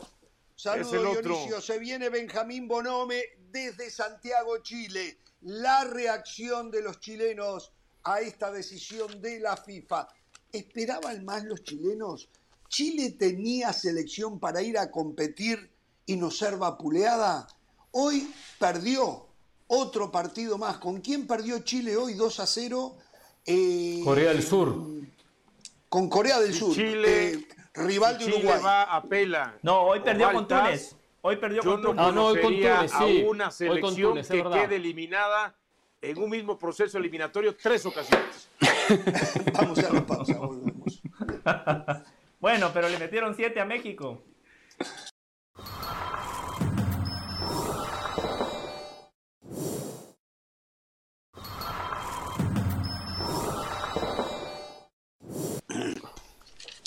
Bueno, eh, para la comunidad chilena que nos sigue tarde a tarde, le decimos que estamos esperando el contacto con eh, nuestro colega Benjamín Bohome, que nos dijo que iba a estar con nosotros desde Santiago, Chile, hasta el momento. Se lo dijo Dionisio, no- Jorge. Se lo, Se lo así dijo Dionisio. se Están lo- asimilando el golpe. Segunda eliminación en este proceso rumbo a Qatar. Exacto, ¿por qué Dionisio dijo tercera en un proceso? O sea, no entendí, para mí es la segunda sería, ¿no? Y han hecho A ver, quedó eliminado en la cancha. Quedó eliminado ahorita por la FIFA. Y si se va a la apelación y se va al TAS y le vuelven a decir que no, va a volver a quedar eliminado. O sea, a eso me Cuatro refiero. veces puede llegar es ser de, consciente. es de mentalidad lenta. Usted es de mentalidad lenta. No la dale Siempre un paso adelante, Dionisio. Gracias, Está bien, señor está bien, del está Valle. bien, está bien. Ya lo veo hasta más amarillo que no Pereira, por creo- eso le digo todo. no Saludos a Pereira, que lo no siento creo muy... que, Muy que hoy yo tenga tiempo tocado. de contarle Saludos, Estrada. al señor José del Valle algo que me contaron. ¿Qué? Del Valle Ah, ha hecho de pegarle a Pep Guardiola su pasatiempo preferido. Y en ese pegarle y pegarle y pegarle, que no gana la Champions sin Messi, etcétera, etcétera, ha repetido en infinidad de oportunidades que Guardiola, en lugar de llevar a Messi al Manchester City, prefirió a un tal Grealish. Y le ha dado, y le ha dado. Bueno, del Valle, si no es hoy, el lunes usted va a estar en El Salvador, ¿no? Pero va a estar en el sí, programa. pero voy a. Claro, por supuesto, voy a estar aquí Jorge Espero Ramos poderle decir por qué. ¿Por qué Messi no fue al Manchester City? Guardiola lo quiso. Guardiola lo quiso. Claro, porque sin él no gana no. Champions, me parece bien. Bueno, bueno, está bien. No, pero según usted, no sé por qué, que si, no sé, el pasatiempo ese suyo que tiene, ¿no? De pegarle a Messi. Pero bueno, señores, eh, le damos la bienvenida al señor eh, Dionisio Estrada. Tenemos muchísimo material para compartir con la gente hoy. Yo sé que eh, eh, Andrés Agulla tiene muchísimas novedades en el mundo de las transferencias, de la rumorología. Empieza a moverse en el Barcelona eh, el tema también, atención con esto, no tienen un peso, pero siguen armando la parrillada, ¿eh? todavía no han podido comprar la carne, pero ellos dicen que va a estar muy jugosa esa carne, ¿eh? es lo que ellos dicen. quieren que- hacer su agosto al costo con el tema de, de John, ¿no? Tasándolo en 6 millones. Exactamente. Bueno, señores, eh, a ver, el señor Pereira hoy tituló un tema que me parece importantísimo, no sé por dónde va, pero lo que dijo usted Pereira fue que en Centroamérica están molestos con CONCACAF por las ayudas a México y Estados Unidos. Eso fue lo que escuché de su parte, ¿no? Sí, así es. Y están mirando con mucho cariño hacia abajo, hacia Conmebol, hacia el fútbol sudamericano. Ah, también. A ver, sí, sí, eso es lo más importante el tema. ¿Qué pasa? Bueno, ellos se dan cuenta que económicamente a través de la CONCACAF, especialmente a nivel selección, aunque pasa también a nivel club, eh, a nivel selección, no hay, no hay un crecimiento, no hay un torneo que les represente un, buena, un buen incremento económico. Eh, la Copa Oro le lleva a cada uno de los participantes llegar, que no llegan todos los centroamericanos, 250 mil dólares por clasificar. Clasificar a Copa, América son, por ejemplo, 4 millones de dólares. Eh, entonces todo eso termina, termina molestando. Los, los derechos, eh, mucho del dinero se lo termina llevando a Estados Unidos porque es el país anfitrión, el país que organiza la Copa Oro. Pero al no tener una sede rotativa, por cuestiones que ya conocemos, especialmente por la, no especialmente, por la cuestión económica, entonces no hay opción de poder recibir el dinero que, por ejemplo, recibe Estados Unidos por organizar dicha, dicha Copa Oro. Los otros torneos no tienen, no tienen eh, eh, ingresos económicos, simplemente con suerte logran pagarse los gastos, los viáticos, los traslados, los hoteles, como pasa ahora aquí en lo que es la Liga de Naciones. Honduras quedó, quedó varada en Curazao para después del partido de Liga de Naciones y al otro día no pudo viajar y tuvo que viajar el mismo día del partido revancha contra la propia selección de Curazao en territorio hondureño. ¿Qué hizo con Kaká? Absolutamente nada, pero tampoco le buscó cambiar la fecha cuando ellos pidieron un cambio de fecha.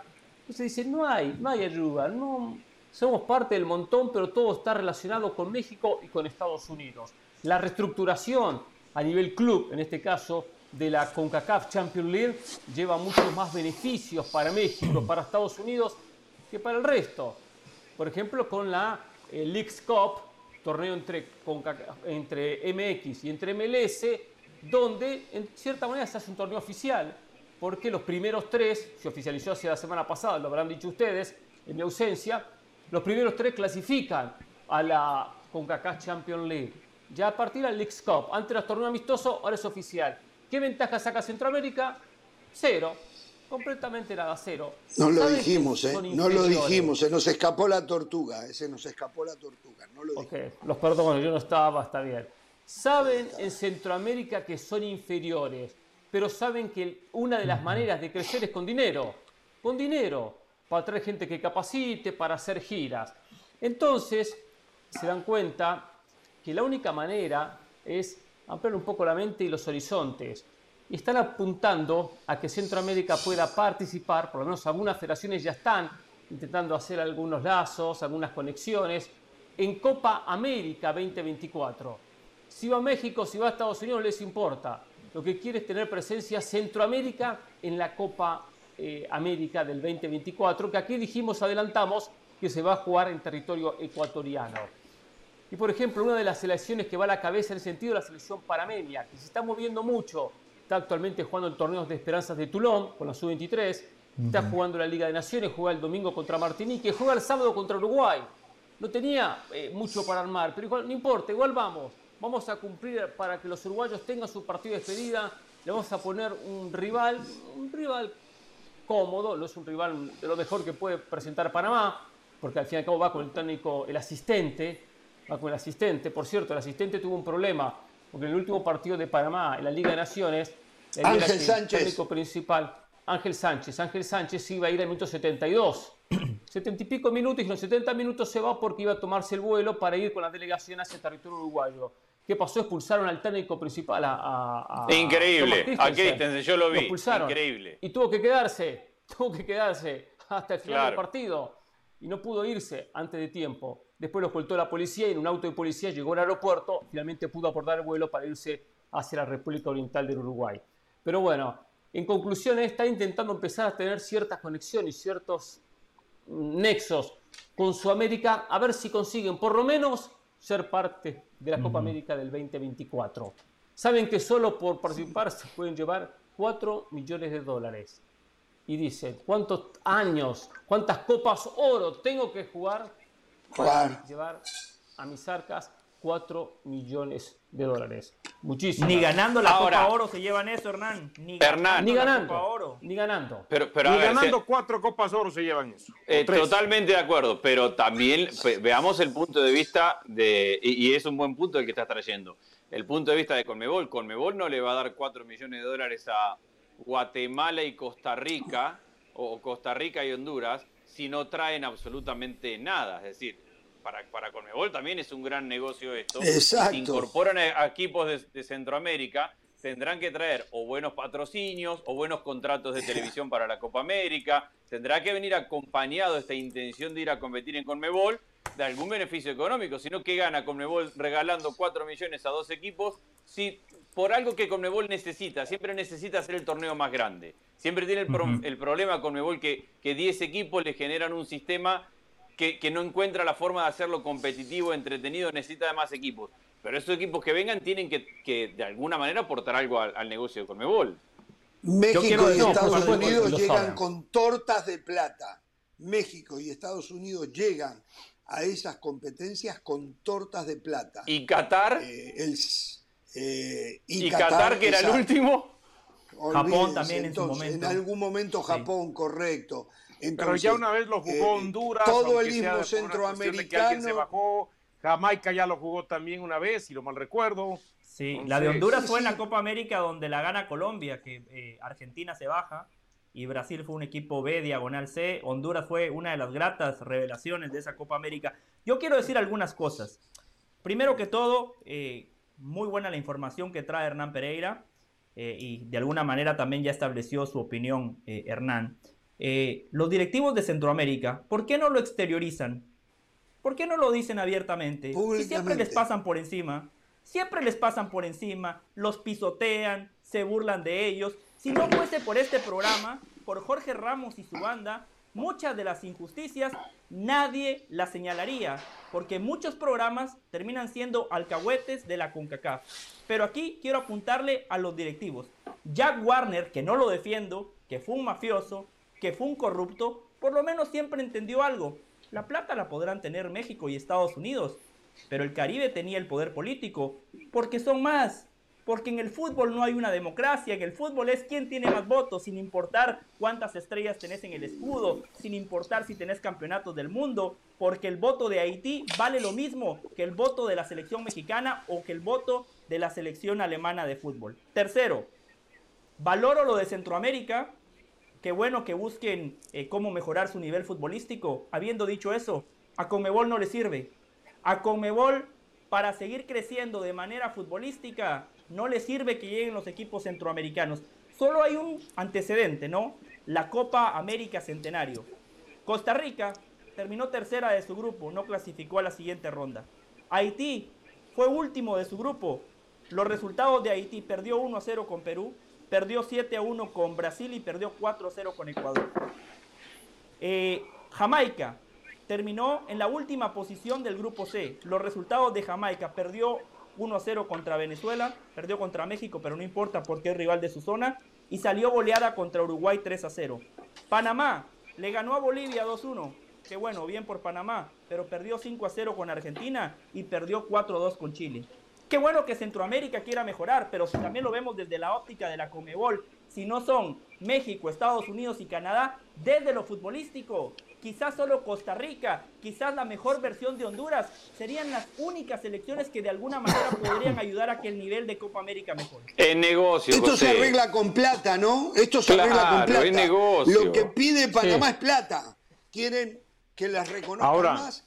Y plata tiene que haber tienen Ahora, selecciones que eh, facturan, no sé, la de Brasil puede que facture similar a alguna de ellas, ni Argentina factura lo que factura Estados Unidos con dos países, y perdón, México con dos países y Estados Unidos. Entonces, no se entiende por qué los premios son tan bajos, ¿no? no yo, yo no lo entiendo, sí, Pereira. Ahora, yo, yo, yo no sé, yo nada más quería ah. decir en el tema de que comentaba Hernán, lo que quiere con CACAF, por supuesto, es que por lo menos a alguna de esas selecciones, por participar, ya se está llevando X cantidad de billones de dólares, cuatro en este caso.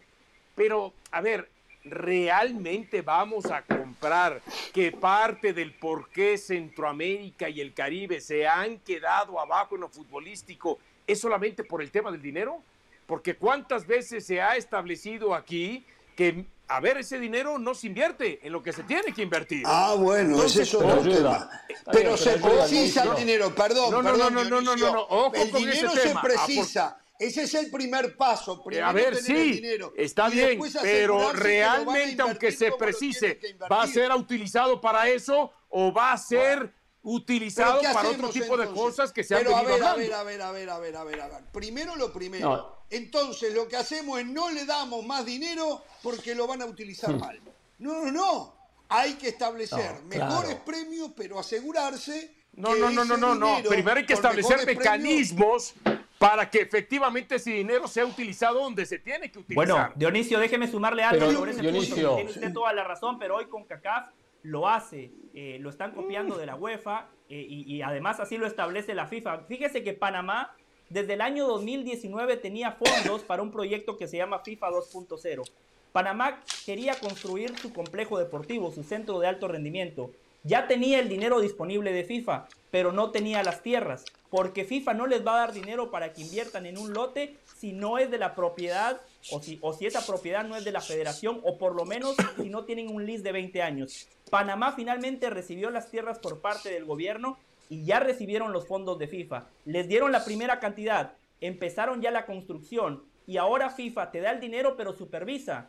Y lo mismo está haciendo con CACAF, pero qué históricamente bien, lo ha hecho la bien, UEFA. qué bien Panamá, pero Ahora- qué bien por Panamá. Y las otras donde más se han hablado de ese tema, ¿eh? del tema de que no va el dinero para estos programas, para esta infraestructura, para esta estructura. ¿eh? Los otros harán lo mismo que Panamá. A ver, eh, po- podemos No. coincidir que es muy difícil gestionar un área donde hay una disparidad tan grande a nivel deportivo, porque así como tenés México, Estados Unidos acá arriba, después tenés Centroamérica, a veces Canadá o alguno del Caribe, y después tenés todas las islas del Caribe en tres niveles que son tres categorías completamente Pero todo diferentes. empieza por lo económico, Andrés. Todo empieza Bueno, por pero- lo económico. Después pero- se, tra- pero que- se traspola a lo deportivo, ¿no? Claro, pero lo Pero económico no depende. planes y proyectos, la Ramos, pausa. antes, cuando ¿Eh? llegue el dinero. Bueno, vamos a hacer la pausa, volvemos en un ratito. Rafa Márquez les va a decir a Pereira, Del Valle, Agulla y Estrada lo que está mal de México. Yo se los he dicho, pero... A mí no me cambien de equipo, ¿eh? A mí no me cambien de equipo. Bueno, ¿por qué? ¿De qué? ¿Qué me está hablando? Yo estoy del lado de Rafa Márquez, yo estoy del lado tuyo en ese, en ese lado. A mí, a mí no me ah, cambies a la vereda de bueno. enfrente. Ah, Yo, yo, bueno, eh, acá, acá lo he dicho mil veces eso. Habla el Kaiser de Zamora, Michoacán, al volver de la pausa.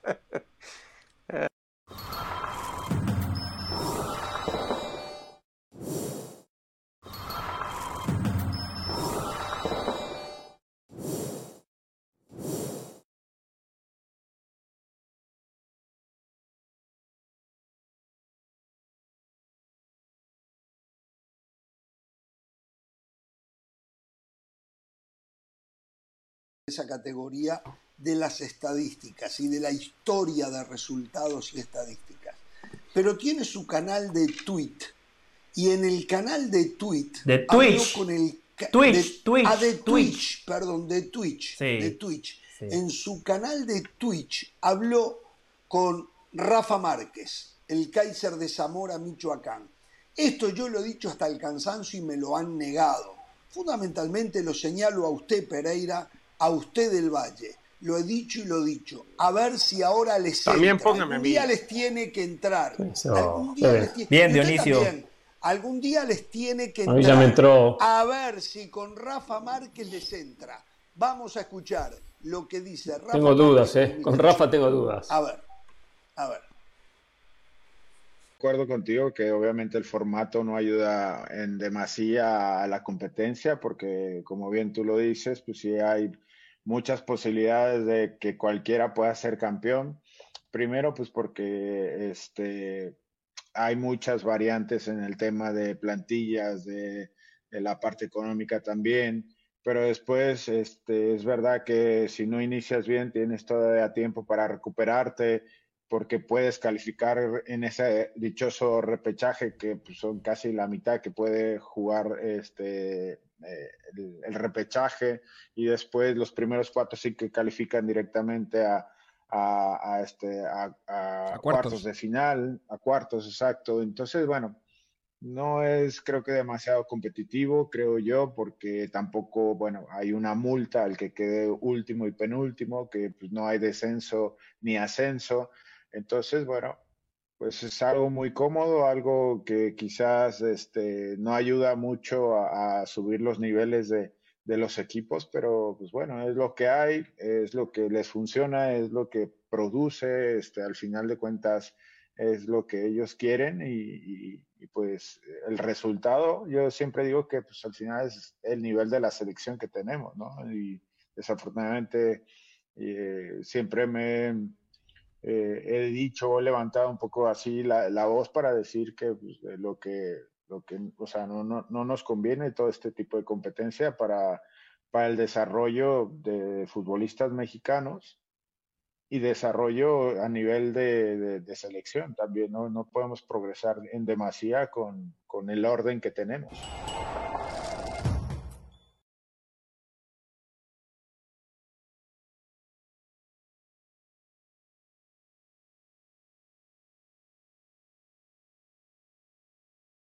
Tenemos. Ayer José del Valle hizo algo espectacular, no ocurre muy a menudo, pero nos trajo, nos trajo em, el panorama de convocatoria que tiene el Tata Martino de cara al Mundial.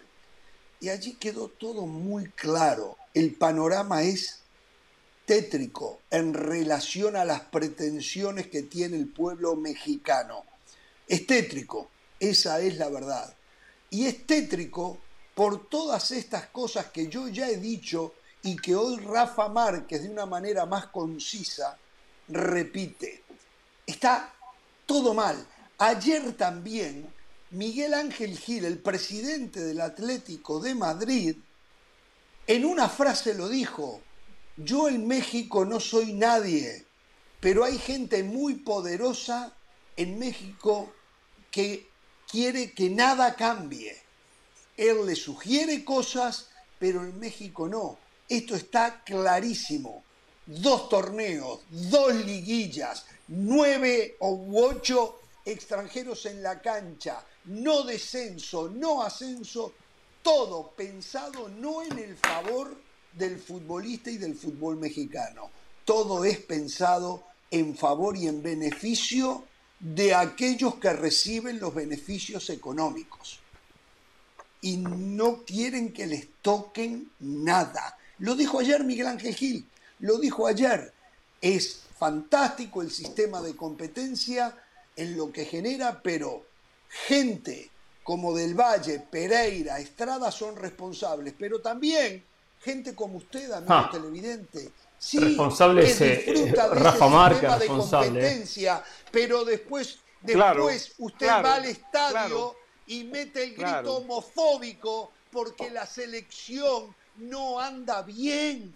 A ver, a ver si ustedes también se hacen responsables de la, de la parte que les corresponde. Y le estoy hablando a los aficionados. Por supuesto que a los periodistas también.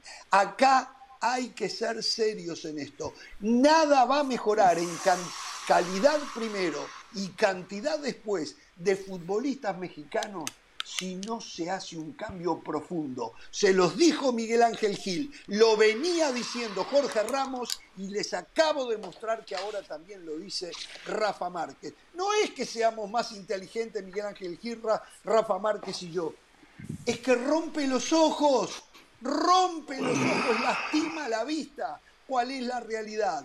Ahora es bárbaro, ¿eh? Tiene expectativa, tiene ansiedad, tiene final fantásticos, pero para el fútbol mexicano cuando tienen que armar la selección, cero ayuda, cero ayuda. Ahora bla, bla, bla. Voy con los bla, bla, bla, pero no se deje convencer. ¿eh? Usted, amigo televidente. Cero ayuda. Por los bla, bla, bla que vienen. Cero ayuda como la que le dio Rafa Márquez al fútbol mexicano una vez que abandonó los botines, una vez que abandonó el fútbol o que se retiró de la actividad. Porque recuerdo cómo estaba en el mando de los, de los, del sindicato y se pasó al de los dirigentes, y los dirigentes el otro duró muy poco y se fue, no aportó nada y al final terminó cruzando el charco, yéndose a Europa y ahora estando en Europa, no sé, ya ni si, si dirige o no dirige, porque al fin y al cabo no llegó a nada.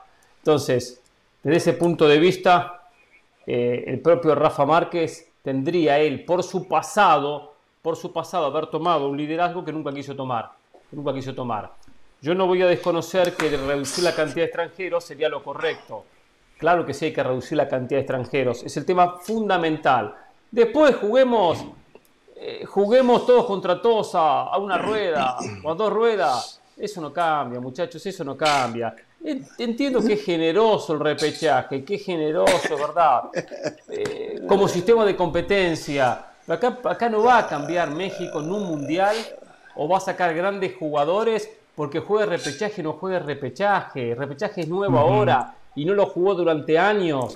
Durante años no existió el repechaje porque tenemos que volver, ¿cuánto? 20 años atrás cuando, cuando sí se jugaba acá repechaje que después desapareció. México cada mundial hace lo mismo, hace lo mismo en todos los mundiales. Entonces, no busquemos en la chiquita, ¿eh? Acá hay problemas en la formación de los jugadores y hay que bajar la cantidad de extranjeros. El resto puro bla, bla, bla, bla bla. Entiendo que haber abolido los ascensos y descensos fue un error. Demasiados extranjeros también es un error del fútbol mexicano. Pero el sistema de competencia a mí me encanta.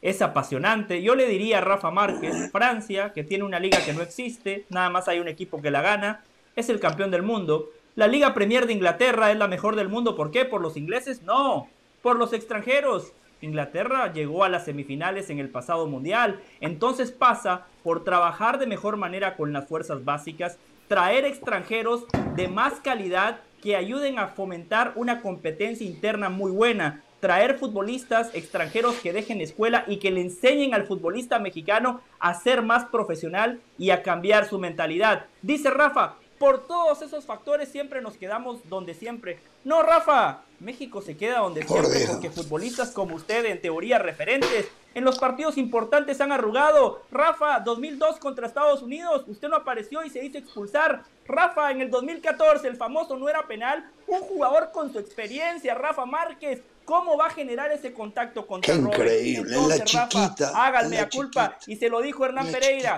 Cuando usted fue directivo, duró menos que un estornudo. duró menos que un estornudo. Fracaso total como directivo del Atlas.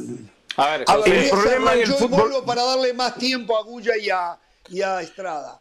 Ven la chiquita, los compañeros ven la chiquita, no ven lo macro los jugadores no tienen espacio por tanto extranjero. Cuando se los dan, tienen que ganar en dos partidos. Eso lo dijimos. pero, eso lo dijimos. eso lo dijimos. El torneo eso lo, dijimos. Mejor vaya a la pausa. Para, para decir eso, mejor vaya Escuche, escuche, aprende a escuchar alguna vez en la vida. Sí, sí. Claro, exactamente. A escuchar. Yo escuché eso de Pereira y de. No, siguen Muy bien, Estrada, ¿eh? Lo de ayer, cuando hicimos la decisión sí, sí, de lo que tiene. Pero que el señor Agulla tenga el valor para reconocer también que ustedes dijeron es eso. Paupérrimo, paupérrimo. Ahora bien, si se da un buen golpe, un buen golpe, un buen empujón en el Mundial y vuelven a, y pasan a octavos de final, bueno, llegamos a donde llegamos siempre. Seguimos con el mismo sistema y llegamos donde llegamos siempre. Yo les voy a decir una cosa, y ojalá que no. Si llegan a caer eliminados en la zona de grupo, puede ser beneficioso para México. Puede ser beneficioso. Para ver si eso eh, los lleva a cambiar. Porque lo que tienen ahora como sistema es un desastre. Al volver habla Estrada, habla Guya.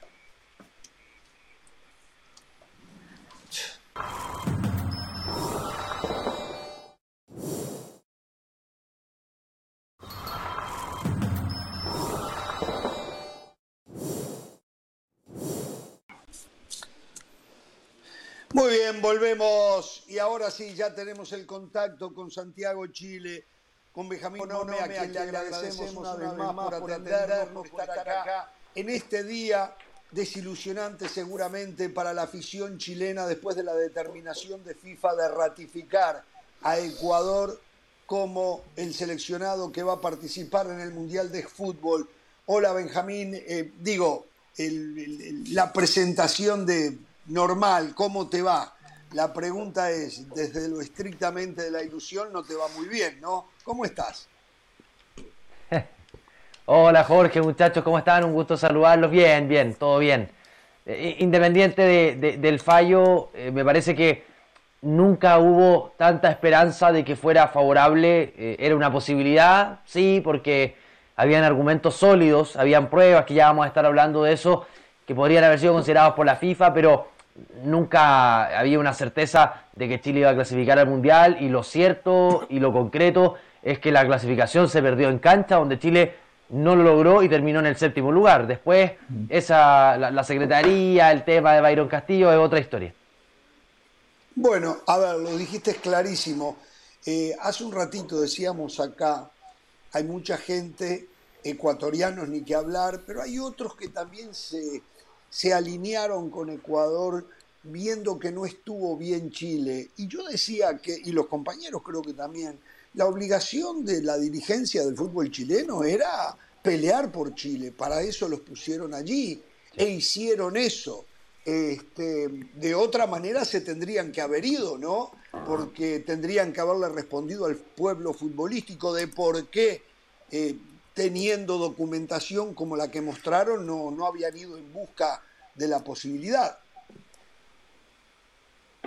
Sí, e, es que a veces a mí me parece que, que, va de la mano lo deportivo con lo reglamentario. O sea, acá hay reglas claras que si alguien las vulnera, que si alguien no las cumple, eh, bueno, tiene que hacerse responsable deportivamente, porque para algo está la FIFA y si no se convierte esto en un despelote. Eh, y Chile eh, consideró que tenía argumentos y pruebas de peso para ellos determinar que Byron Castillo es colombiano y no ecuatoriano. Y esas pruebas yo las considero muy sólidas. Acá, antes de que se diera a conocer el fallo el día de hoy, hubo una conferencia de prensa del abogado brasileño que defiende los intereses de Chile Eduardo Carleso, que, es conocido en la materia, lleva 20 años eh, viendo estos temas de, demandas de la FIFA, etcétera, eh, y él mostró una por una todas las pruebas que él tiene en este caso. Eh, y eran tajantes. A ver, si uno va a la partida, a la supuesta partida de nacimiento de Byron Castillo en Ecuador, aparece que nació en julio del año 1998 en Playas, un sector del Guayas. Eh, bueno, Eduardo Carleso llegó a la partida de nacimiento de Colombia y dice que nació en Tumaco en el año 1995. O sea, no solamente eh, hay una diferencia de países, de, Colombia a Ecuador, sino que además hay una diferencia de edad. O sea, Byron Castillo tiene tres años más de eh, lo que dice su partida de nacimiento en Colombia. El abogado, por ejemplo, mostró el acta de bautizo de Byron Castillo, que fue en el año 1996, también en Tumaco, Colombia. O sea, hay una serie de pruebas y evidencias que en la federación consideraron que eran muy relevantes para determinar que acá hubo falsificación de documentos, que finalmente es a lo que y por lo que recurre la Federación Chilena a la FIFA, porque ellos estiman que se vulnera el artículo 21 de las bases disciplinarias, eh, falsificación de documentos, y eso es lo que pedían como sanción. A ver, pero después está la otra parte. Primero, la FIFA no tiene un departamento eh, y el personal necesario investigación así de profunda. El, muchacho tiene un documento otorgado por el registro civil ecuatoriano. Yo tengo las mismas sospechas que tienes tú, quiero que sepas, ¿eh? pero después aparece un pasaporte ecuatoriano nacido en Ecuador otorgado por el gobierno ecuatoriano. ¿Quién es la FIFA para desmentir lo que dice el gobierno ecuatoriano, Benjamín? Era muy difícil poder ganar ese caso. Sí. Sí, yo, comparto, yo creo que era muy difícil y, voy a agregarles un argumento en contra de Chile. Creo que también se hizo tarde. O sea, estamos muy encima del Mundial eh, y, por ejemplo, Martín Lazarte, el ex técnico de la selección chilena, una vez que se fue de La Roja, él en una entrevista en Uruguay señaló que habían escuchado algo del tema. O sea que ya estaban informados, pero se demoraron mucho en hacer la denuncia, la demanda. Entonces el tiempo pasó y hoy la FIFA a mí me parece que toma una determinación política, una decisión eh, que ellos no se pueden meter en lo penal de cada país, sino que en lo deportivo. Eh, pero, pero, pero el abogado chileno, o sea, el que defienda a Chile, es brasileño, eh, no se mete tanto en la Corte Suprema que efectivamente dictaminó que Byron Castillo cumple con los requisitos para tener el carné ecuatoriano. Según él, en ningún momento del dictamen dice que es y tiene la nacionalidad ecuatoriana. Ese es un argumento de, Carleso. Pero él dice sí, tiene carné, etcétera. Lo que está tratando de probar y demostrar es que eh, falsificó documentos para ser ecuatoriano. El pasaporte ecuatoriano de Byron Castillo no dice que es ecuatoriano? ¿No dice que nació Según el abogado Carleso, no. Según, según, según lo que dice el abogado que defiende a Chile, no. De hecho, uno de los otro argumento, yo estoy dando las pruebas de Chile, no, no, es mi opinión, eh, también creo que hay, hay mucho de las dos cosas. Eh, él eh, muestra un informe que hizo hace algunos años la propia Federación Ecuatoriana, realizada por Jaime Jara, que era un ex coronel de la Policía Ecuatoriana, y el resultado lo, muestra audios de una entrevista que tuvo el, ex coronel. eh, ahí dice, sí, pudimos comprobar, nosotros viajamos a Tumaco y efectivamente el futbolista nació en Colombia y hay inconsistencias en los registros sociales eh, del futbolista porque efectivamente no está inscrito, no, no, aparece dentro del sistema ecuatoriano. Eh, o sea que efectivamente ahí, ahí hay, hay, hay un tema que me parece que es muy delicado. Creo que fue muy encima la denuncia de Chile, que esto con tiempo quizás podría haber tenido otro camino. Carleso lo dijo desde el principio, si me hubiesen llamado antes del sorteo del Mundial, antes de que se conocieran los grupos, los rivales de Ecuador, eh, la venta de entradas, los pasajes a Qatar, eh, bueno, quizás el camino y la, y, la, resolución hubiese sido totalmente distinta. Eh, hoy Carleso habló de que van a ir al TAS. ¿Se va a saltar a, la parte al comité de apelaciones apelación, o el comité de apelaciones de la FIFA? ¿Van a ir directo al TAS para llegar a la última instancia o van, van a ir primero al comité de apelaciones? Van a ir primero al comité de apelaciones, van a ir paso a paso. Eh, lo primero ahora es que, a ver, eh, llegó la resolución, el fallo que todos pudimos ver, o sea, es, abierto, que, que, no procede ninguno de las denuncias de la Federación Chilena y que se cierra el caso en esta instancia. Eso le llegó lo mismo que vimos todos a la Federación Chilena. Eh, el paso a seguir es que ahora el abogado tiene que, y ya lo hizo, le tiene que solicitar los argumentos de por qué se desestimó el caso. Eh, y esos argumentos deberían llegar eh, tipo lunes, martes de, la semana entrante. y después, con esos argumentos, tiene que preparar una apelación. Pero ya también lo, dijo Carleso, también Pablo Mirada, el presidente de la federación, que van a ir primero a este comité de apelación, que tiene un plazo aproximadamente de 20 días para dar un veredicto y luego se va a recurrir a el TAS. Yo tengo la impresión que Carleso confía en un resultado favorable en el TAS, no tanto en esta comisión disciplinaria de la FIFA.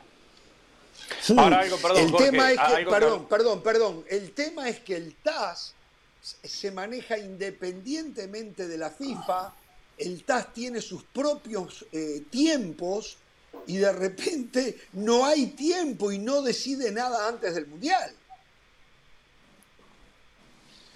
Sí, Carleso considera que los tiempos alcanzan, que eh, tiene 30 días el comité de apelación, que después de eso él presenta los antecedentes al TAS y que hay algunos casos que efectivamente se han demorado meses. Por ejemplo, Nelson Cabrera, no sé si se acuerdan, el, jugador boliviano, que, finalmente también Chile va al TAS por esta situación. El abogado era el mismo, era Eduardo Carleso.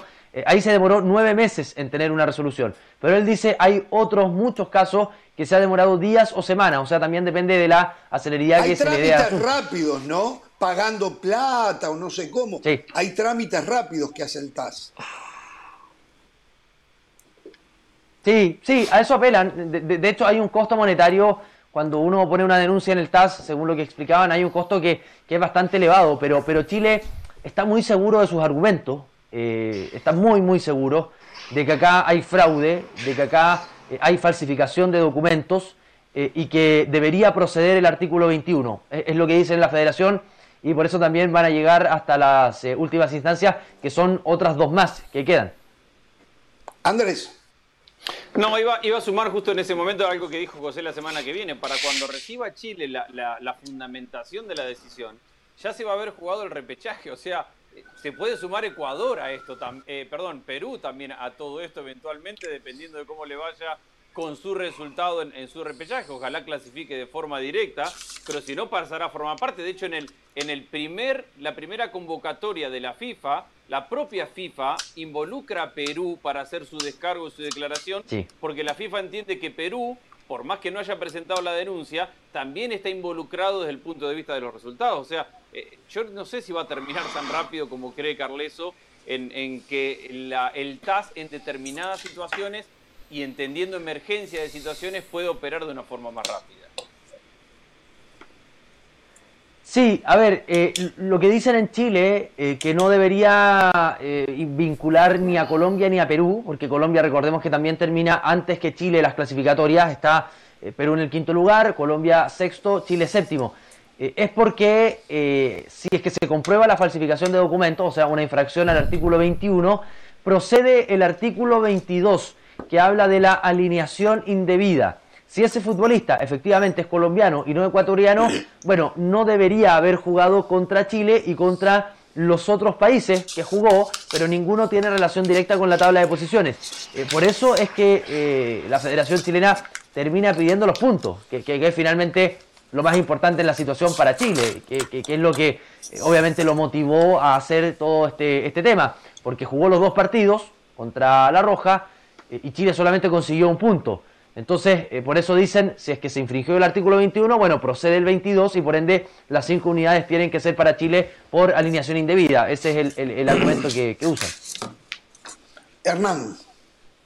Hoy hablábamos en el saludo, Benjamín, sobre eh, un poco lo que argumenta eh, Ecuador, especialmente desde el punto de vista periodístico, cuando nos hablan de una confusión con los hermanos Byron Castillo, Byron David Castillo y Byron Javier Castillo ¿Qué versión manejan ustedes sobre esto? Como que uno eh, habría sido ecuatoriano y el otro habría sido eh, colombiano. Sí, eh, fue un tema porque es una de las versiones que se maneja, que tenía un hermano con el mismo nombre y los mismos apellidos, solamente cambiaba el segundo nombre, uno nacido en Tumaco, Colombia, y el otro en Playas, Ecuador. Según Carleso, y lo estoy citando textual, textual, y todo lo que han podido averiguar, eh, Byron Castillo nunca ha tenido un hermano. De hecho, tiene una hermana, solamente una hermana.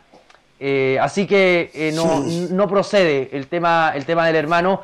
Según lo que dice el abogado chileno, se comprobó por todos lados de que el futbolista no tiene un hermano, que no se llaman iguales con su hermano y que tiene solamente una hermana, sobrino y los papás, no, no tiene más familiares directos. Está claro. Eh, José Dionisio. Sí.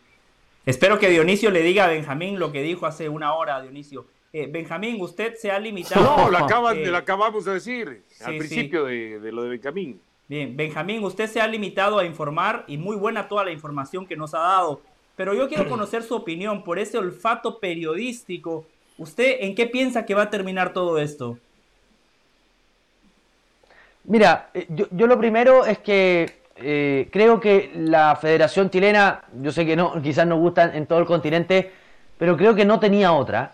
Eso es, lo, eso es lo primero. O sea, si se entera de todos estos antecedentes, si es que empiezan a investigar y se dan cuenta que hay material jurídico como para hacer una denuncia, lo tenían que hacer. Eh, creo que incluso en pos del fútbol, de que se transparenten este tipo de tipo de circunstancias también creo que hay que ser responsable de si es que es un error, si es que es una locura lo que está haciendo Chile, bueno, pedir disculpas después, eh, decir, eh, lo tratamos de hacer con, la mejor eh, fe posible, pero había que hacerlo. E, es al menos es la impresión que tengo yo. Me parece que por los tiempos no va a pasar nada. Yo creo que esto va a quedar así como está. La FIFA tomó quizá una decisión política de solucionar el tema, de no pasar a llevar la ley y la autoridad ecuatoriana lo cual también tiene sentido. Acá hubo una Corte Suprema que determinó que Byron Castillo tiene todo, al igual que cualquier eh, ecuatoriano, tiene pasaporte, tiene carné, independiente que nunca se hizo una investigación profunda con respecto al tema y, por ende, bueno, quizás la FIFA no tiene jurisdicción, por decirlo de alguna manera, con respecto a ese tema y, pasar a llevar a la autoridad de los distintos países. Eh, el saludo, por supuesto. Sí. Yo, quería preguntar, al principio me llamó una, eh, la atención una declaración que hizo Benjamín en el sentido de que él sentía que al no haber ganado el lugar en la cancha, este, pues bueno, eh, como que Chile no tendría que estar metiendo más este, leña al asunto. Pero yo sí le quiero preguntar, desde la percepción de los medios, de, de información y comunicación, de los periodistas, y la prensa en Chile. ¿Este veredicto de FIFA lo sienten injusto? Eh, no sé si injusto. Yo creo que la FIFA eh, pudo, haber, eh, pudo haber ampliado un poquitito el tema. yo creo, y, por las pruebas que hemos visto, Carleso se ha, encargado de, publicarlas y, son varias, me quedé corto con, con las que les di. yo creo que el futbolista nació en Colombia, eh, eso eh, casi con seguridad. Él nació en Tumaco, en Colombia, y después apareció registrado tres años después en Ecuador. Y creo que esa situación, después él tiene su, su pasaporte, su carné, y ahí no me atrevo a dar un juicio con respecto a si puede jugar o no por la selección ecuatoriana, creo no ser quién. Pero sí me parece que hay que aclarar este tipo de situaciones. Por, por, por el bien del fútbol, para que no vuelvan a ocurrir. Eh, me parece que, que- quizás faltó eso. Reconocer que hay quizás ahí una falta, una poca transparencia y que eh, hay que ahondar el tema para que precisamente no, no vuelva a ocurrir. Hay otra coincidencia. No sé si han escuchado hablar del caso del equipo eh, Norteamérica de Ecuador. Bueno, fue ese equipo desafiliado eh, de, de- de la Federación Ecuatoriana porque precisamente en los jugadores que tenía, en algunos, eh, presentaron muchos casos de irregularidad, muchos casos de documentos falsos. Bueno, y ese equipo Norteamérica fue el primero en inscribir en el fútbol ecuatoriano a Byron Castillo. O sea, de que hay coincidencias, hay coincidencias, de que hay cosas raras, las hay. Y por eso yo esperaba al menos que FIFA hubiese investigado, independiente del resultado final. A ver, tengo una pregunta. Hace un ratito no entendí. Según la documentación eh, mm, colectada por Eduardo Carleso, eh, ¿Byron Castillo es tres años mayor de lo que dice su documento?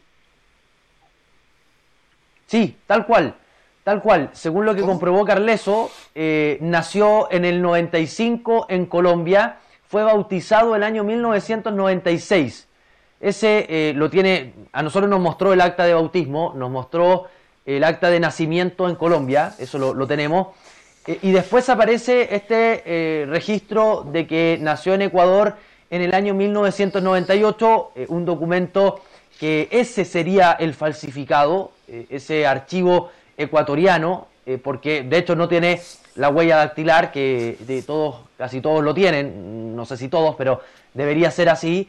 y, ese documento es, es el importante, porque Carleso, según él, tiene comprobado que nació el 95 en Tumaco, en Colombia, no el 98 en Ecuador. Bueno, eh, estoy de acuerdo con lo que dijiste. La FIFA, la Conmebol va a tener que involucrarse en el futuro porque hay un reglamento, ¿no? Y entonces, este, que de nuevo Ecuador está dentro del reglamento. Documento ecuatoriano no es falso, indica que este muchacho tiene la nacionalidad ecuatoriana y, y- y cómo decir, pero a la vez, inclusive en Brasil se habló de jugadores con edades adulteradas también para las, las, las, eh, para las selecciones juveniles. Eh, hay un tema muy fuerte en todo esto. Y, y esto lo- te lo preguntaba lo de los tres años, porque Byron Castillo fue transferido a- al grupo Pachuca, propietario del equipo Pachuca y de León en México. Y bueno, de repente compraron un jugador de una edad, pero tiene tres años más. ¿no? Esto- hay todo ¿Se imagina. ¿se imagina Bueno, eh, que el León lo hubiese presentado como futbolista colombiano de 26 años? Hay todo un tema que no, no se está Él jugó un sudamericano con Ecuador. ¿Cómo? que, que- que él jugó en un momento un sudamericano, un sudamericano. con Ecuador. Eh, y ahí, claro, se supone que tenía tres años más, o sea, también eh, ese tema se, se- se toma como argumento, como, como alguna prueba de que acá ha- hay algo raro, hay algo extraño. Creo que, que- que quizás falta investigación más que eso. Bueno, Benjamín, Benjamín, eh, si van a la, a- si apelan o si van al TAS pueden quedar eliminados por cuarta ocasión en la misma justa mundialista. Eso lo tienen claro, ¿no? Quería, quería decirlo él. Sí, sí. Sí. Benjamín, ser, Benjamín, tenga ser, claro pero- algo. Benjamín, tenga claro algo. Dionisio Estrada, mi hermano Dionisio Estrada, es mexicano y él sigue dolido por el 7 a 0. en aquella Gracias, Caín. Yo soy Abel. Gracias, Caín. Gracias, Caín. Benjamín, una No, pregunta que nos hacíamos ayer. Eh, hablando del hipotético caso de que la FIFA le diera la razón o de repente en el futuro, si, si la comisión de apelación o el TAS le da la razón a Chile. Hasta donde sabemos, Martín Lazarte tenía un contrato firmado con eh, un bono si clasificaba al Mundial. ¿Cómo se hubiese manejado ese tema? ¿Tienes idea? Hmm.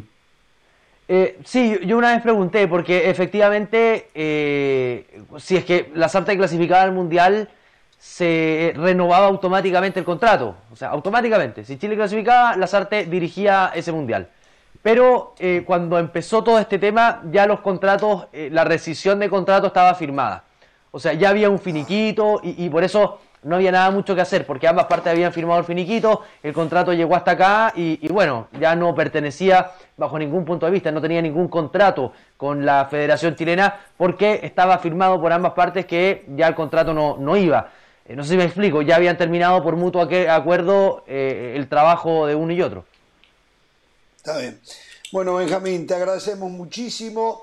Ah, hay, hay otra realidad, Benjamín, y esto tenemos que decirlo yo, y esto es opinión, ¿eh?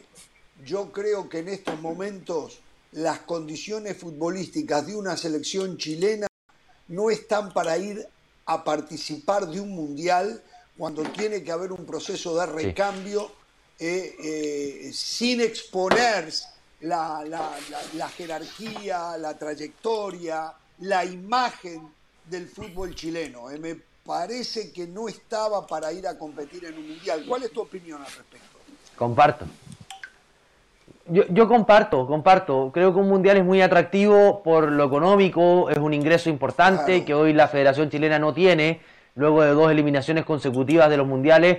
Sí, puede ser muy atractivo. Yo también entiendo a, a, a los hinchas, incluso uno como medio, si para qué andamos con cosas. Sí, a, al medio claro. deportivo chileno le hace bien que Chile vaya al mundial, es verdad.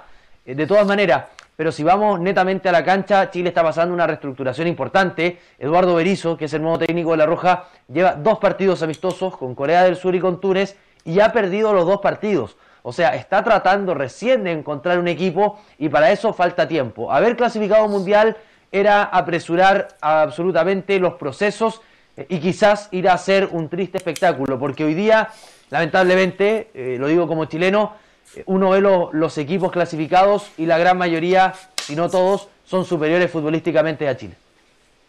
Un abrazo, Benjamín, y muchísimas gracias. Qué triste por es echarse un taco en. Qatar sin Chile. Eh, sí, bueno, capaz que eso sí, se cruzaban con México y le hacían otros siete goles, ¿no? Y se volvió. Puede ser también.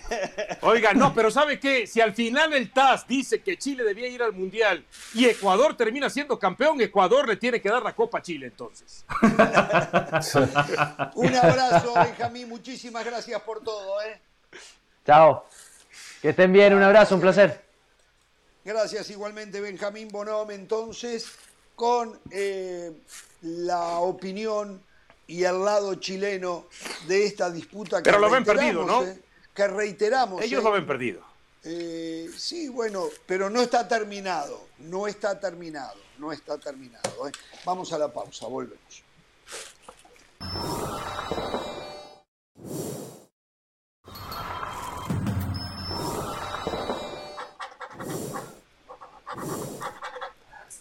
A ver, eh, Rafa, Rafa Márquez eh, dio su opinión en la realidad El de YouTube, del Andrés. fútbol mexicano Vamos. y la llegada de nuestro compañero desde Chile, Benjamín Bonome, salvó del ridículo a Dionisio Estrada eh, en el tema de los de los problemas que tiene el fútbol mexicano y creo que ya no quiere ni hablar al respecto, ¿no? Ya para, digo, porque No, no, no, a mí no, me pero si quiere decir- que. eh, a mí no, me no, no, a decir, ver, pero a yo, Rafa yo- Márquez yo no voy, yo voy a ir por otra lista. No, no, sí le puedo decir. Y más a Rafa Márquez, más que a usted. Más a Rafa Márquez. Porque entonces, ¿por qué cuando son parte de ese sistema, cuando juegan dentro de ese sistema, calladitos? No dicen nada. ¿Eh? Pero el no dicen otro, nada. está Y más, no, no, no, no deje Pero está- terminar. a ver, y más pero cuando usted son está criticando lo que dice Rafa Márquez como Pereira, pero Claro. no va a la cuestión del Claro. caso. Claro es que estoy- Lo ver, que necesita hacer México para tener un Por eso, futbolistas porque a ver, porque esto surge a raíz de lo que dice Rafa Márquez. Primero voy sobre Rafa Márquez y después sobre lo que usted quiera. Déjeme hablar, porque si no me ensucia la cancha y entonces ya la gente entiende otra cosa. Bienvenido a mi mundo. Claro. Eh, sí, sí, sí, los entiendo a, a todos los demás. Es que el monólogo Ramos. Mira, ¿a qué voy? Cuando Rafa Márquez fue campeón con León, llegó tercero en el primer torneo, pero entró por la puerta de atrás como octavo sitio cuando venció a Pachuca en la final. Ahí no dijo nada. Ahí no dijo que el sistema era mediocre, que el sistema no ayudaba al fútbol mexicano, que el sistema perjudicaba a la selección. ¿eh? Ahí no lo dijo. Ahora, vamos al tema de lo que usted me está pidiendo. Indudablemente no le demos vuelta de hoja. Cuando desde los 70 se empiezan a jugar las liguillas, pero con torneos largos, y después esto se hace con dos torneos a partir del invierno del 96, si no mal recuerdo, en aquel momento había mucho menos extranjeros, el jugador mexicano, por supuesto, era mayoría en los planteles, y entonces el técnico tenía de dónde también escoger. Y no caigamos con el tema que si el jugador mexicano es bueno, entonces le va a quitar el lugar al jugador extranjero que venga. No, porque hay mucho jugador extranjero en México también, ¿eh? que no es mejor que el mexicano, pero los terminan ubicando y los terminan poniendo, porque sabemos que de antemano es un negocio en donde muchos van agarraditos de la mano por el tema económico. Entonces, el principal problema, más que el sistema, pasa por eso, por la gran cantidad de extranjeros que se juegan en México. Segundo, porque las fuerzas básicas, yo pregunto, los equipos que tienen aparentemente dinero, que tienen poder, a ver, hábleme usted de las fuerzas básicas de Tigres, por ejemplo. No hay. Por ejemplo, Eh, pero lo hemos dicho. no las hay. Lo hemos y dicho, hábleme lo hemos usted de las fuerzas básicas entonces de los equipos que son, que no tienen tanto dinero. ¿Dónde están? ¿Eh? Y por ahí Chivas hace lo que puede. Y Pachuca, quizá junto con algún otro equipo como América en ocasiones, son los que de pronto van poniendo de agota algunos jugadores en lo que son las fuerzas básicas. Entonces, el problema es el exceso de extranjeros y no el sistema de competencia. Coincido, no estoy de acuerdo con 12, estoy de acuerdo con 8 nada más. Está bien, terminó, perfecto. Si hubiesen fuerzas básicas, si hubiesen unas mejores fuerzas básicas, de todas maneras, por el sistema de competencia, donde los torneos son cortitos, no hay tiempo para darle oportunidades a los jovencitos, porque hay que ganar el domingo y el otro domingo y el otro domingo. Por lo tanto, no, no solo para los jugadores, para los técnicos. Miren lo que está pasando con el técnico mexicano. No hay tiempo para darle a las nuevas generaciones de técnicos la oportunidad de trabajar. No, pero yo hay creo que no es tiempo, es confianza. Ahí Todos es están en fútbol picante. Porque Hay también que- le pasa al técnico extranjero. Le pasó a Méndez, que vino de Uruguay. Le pasó a Ramos, que vino de Uruguay. Le pasó a Guede también con otros equipos. O sea, metamos No a todos en esa bolsa. No hay tiempo. Los extranjeros también se van, pero los mexicanos ni los intentan. Ya ni no hay no quedan técnicos mexicanos. Se lo ha Para el mexicano no hay pal- tiempo ni confianza. Para el extranjero no hay tiempo, que es distinto. Se los Esas ha son. devorado el sistema. Hay que ganar tres domingos seguidos o se tienen que ir, sea el mexicano, extranjero, eh, vengan de, no sé, de otra galaxia. No hay tiempo. Entonces, y se va un extranjero y traen a otro para la dirección técnica. Usted se quiere comportar Señores, como un león y es un señores. gatito. Andrés, lo dijeron a- Andrés, lo No, yo, yo sumo, yo sumo al, al- A yo- yo, estoy muy de acuerdo con lo que decía Jorge hasta este último punto. Yo creo que, que la urgencia no es ganar tres partidos seguidos, porque el sistema de campeonato te permite la mediocridad de no ganar. Entonces vos podés competir toda la temporada. Pachuca, que fue el mejor equipo, ¿qué, qué ganó? 10 partidos de 17-12. El segundo ganó, Atlas ganó 7 partidos y, y fue campeón. Sí, 7 partidos de, de es un 17. desastre. Entonces, Es el un sistema desastre, de es un desastre. competencia te permite no ganar y, Es un y eso es lo que te, te- te hace mediocre. Y lo decía Martino el otro día cuando hablaba del ritmo futbolístico, de la dinámica futbolística del, del jugador de equipo de Liga MX con respecto al jugador del exterior. Y hay una Bueno, pero eso pasa en todos lados, ¿no? Bueno, pero, Eso- pero en un Sí, no, sistema... no, pero ¿por qué pero Almada sí lo consigue con su equipo, Andrés? Pero ¿Por qué Almada no, sí lo consigue con su bueno, equipo? por- porque habrá una excepción a un técnico que le pone una presión a su equipo que otros no tienen. A ver, la, la realidad es que vos podés perder 3, 4, 5 partidos como hizo el América con Solari, que arrancó perdiendo, estaba último, viene otro técnico, te mete en la liguilla. El problema es que después no hay... Primero, eso para mí ayuda a la mediocridad. No tenés que ganar, no importa ganar. Si empatás acá, ganás un partido, ganás otro, te metés la liguilla. Y ahí sí te importa ganar. Puedes jugar un partido, lo perdiste, bueno, pero ya me metí en el repechaje. Y, y ya lo perdí acá quedé.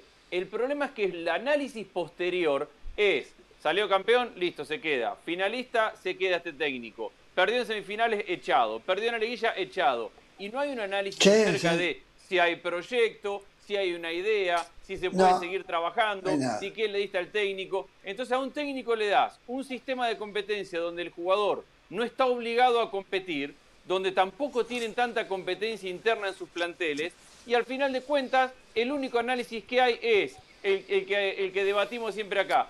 Saliste campeón, sos bueno, no saliste campeón, sos malo. Sos bueno, No, pero hay que ver quién sale campeón. Pero hay que ver quién sale campeón.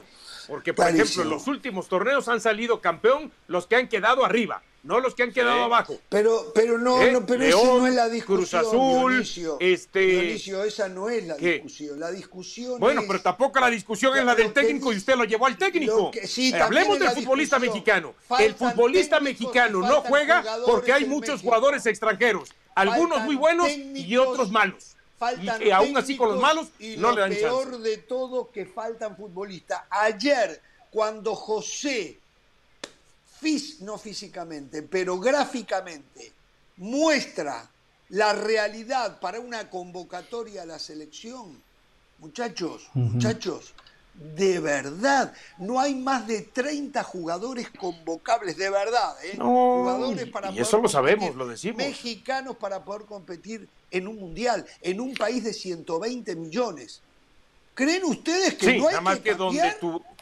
¿Creen Pero- y hay otra cosa, perdón, Dionisio. 10, 11 jugadores por, por, por, equipo. Pero además, de, que pero más además allá de los tener 120 extranjeros, millones o no. pero además de los extranjeros, que, tenés una parte de razón en que hay muchos extranjeros. Sí, no, Como el futbolista mexicano no tiene, no tiene ni la necesidad ni la ambición de salir de México. eso no lo peleo. Vos tenés planteles donde no hay movilidad. Vos decís divisiones No, no, no básicas. hay, ¿A hay. dónde va a jugar? Si, si un ¿A dónde jugador que llega y ¿A que debuta va? con 25 años no se quiere ir, no se va más. Juega 5, 6, 8 años en, en el club porque no tiene ambición, porque no tiene, porque en México no se ganó un mercado en el exterior. Eso lo, eso, eso lo dijo el Mira, otro día. ayer pasaba y tenemos que ir a la clase táctica de Pereira. Ayer pasaba algo, buscábamos número, números nueve para la selección.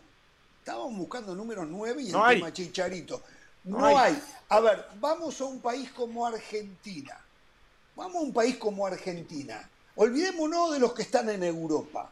Argentina, si tuviera necesidad, va con el número 9 de Defensa y Justicia, yo no sé quién es, ¿eh? Y seguramente es muy competitivo porque Fontana. está teniendo un gran torneo en Pero- Argentina. No, ¿verdad? pero- pero una cosa. Pero México, si usted busca, hurga dentro Sí. del fútbol mexicano, no hay uno. Volvemos al tema, porque hay pero- muchos pero- extranjeros. Pero Pero déjeme porque hay muchos algo. extranjeros. Sí, no, Tiene claro que hay muchos extranjeros. No discuto el punto, pero ¿cuál es la premisa de esta discusión?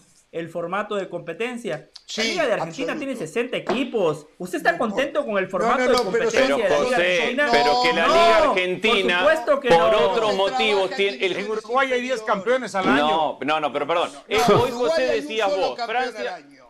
Hoy, hoy José decía, Francia es el mejor equipo del mundo y tiene una liga malísima, pero el jugador francés tiene la ambición de no jugar en su liga. Vos ves la selección francesa y casi Por nadie eso- juega en su liga. Vos me decías, Perfecto. bueno, porque van a jugar a las mejores Pero ahí ya no es el formato de competencia, Andrés. Es a- a- mi, mi crítica apuntaba a la mentalidad del futbolista mexicano y ahí estoy de acuerdo con usted que no tiene nada que ver con los argumentos que daba Rafa. Y vos decías, la Premier League es la mejor liga y, y Inglaterra, Inglaterra no es nada. No, José llegó a una semifinal porque le tocó un camino muy fácil. pero Inglaterra, Inglaterra es no un símil en de vida.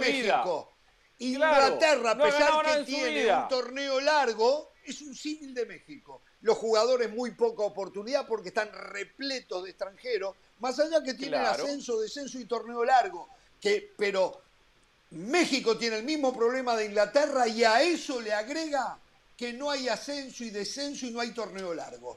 O sea, Y- y México para- está peor que Inglaterra. Y para México sumar a México, es cada mundial, yo lo he escuchado, el análisis de la mesa posterior es qué Tengo hacer para mejorar México. Y todo lo que han hecho después del último mundial es empeorar la competitividad. Con una la liga MLS no hay ascenso y descenso. Y aquí Se- hablan de lo que los jugadores que se van a Europa, los que están beneficios exportando que como la sea. plata. Los beneficios de la situación de México es para los que ponen la plata. Miguel Ángel Gil, el presidente del Atlético de Madrid, ayer les dijo, hay gente muy pesada, o no me acuerdo cuál fue el adjetivo. Está bien, Muy pero poderosa. nunca habló de sistemas de competencia. na- muy pero poderosa. nunca habló de sistemas de competencia. Que quiere que No fue claro. cambie. No dijo a qué se refería. La pausa, la pausa al volver.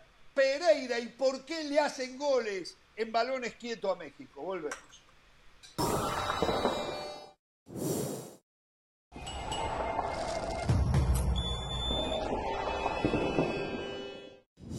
Seguimos en Jorge Ramos y su banda. Les recomendamos que ESPN Plus es la casa de la Liga Española, al igual que de todo lo mejor del mundo del deporte. Y para hablar de otros deportes, hacemos contacto con Katia Castorena. Adelante, Katia.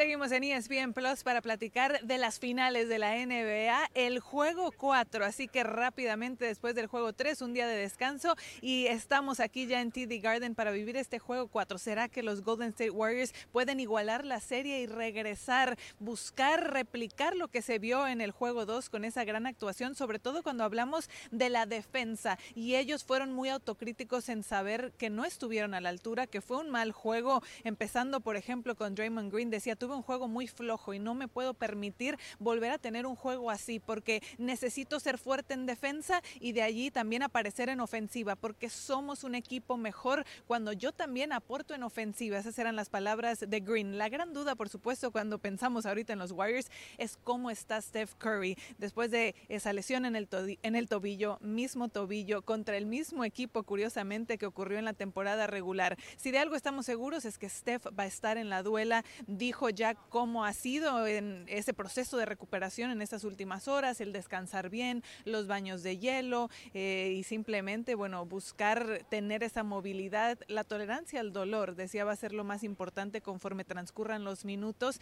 Y un Steph Curry que por supuesto en el contexto de unas finales va a estar para su equipo y va a darlo todo, que también pueda rendir, ese ya será otro tema y es allí cuando otros jugadores tienen que aparecer como Clay Thompson, como Jordan Poole para respaldar lo que hace y lo que significa Steph Curry para los Warriors. El ambiente inmejorable una vez más desde el TD Garden donde Boston buscará tomar una mayor ventaja en este partido ante su gente. Todos los detalles en los distintos espacios de ESPN. Seguimos en Jorge Ramos y su banda.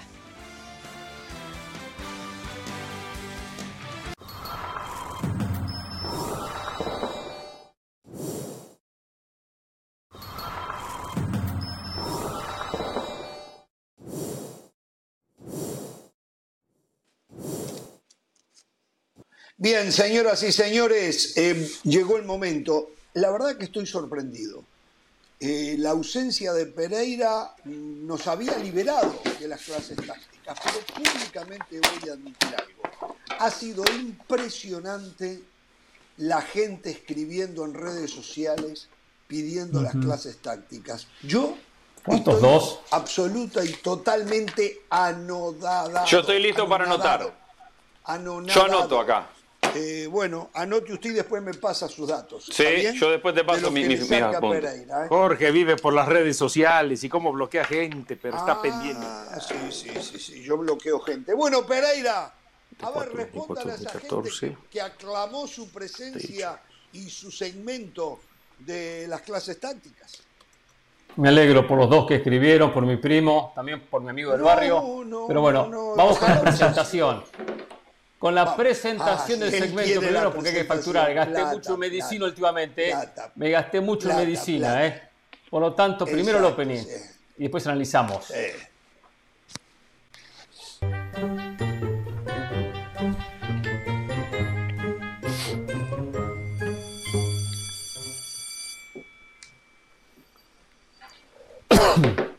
Acá en este programa, tras el triunfo contundente de la selección de Uruguay ante México 3 a 0, se habló mucho del gol de Vecino, el gol que se origina tras el tiro de esquina, el cabezazo de Cavani, el rebote y aparece Vecino junto con Jiménez, la empujan y así Uruguay lograba la apertura contra la selección de México.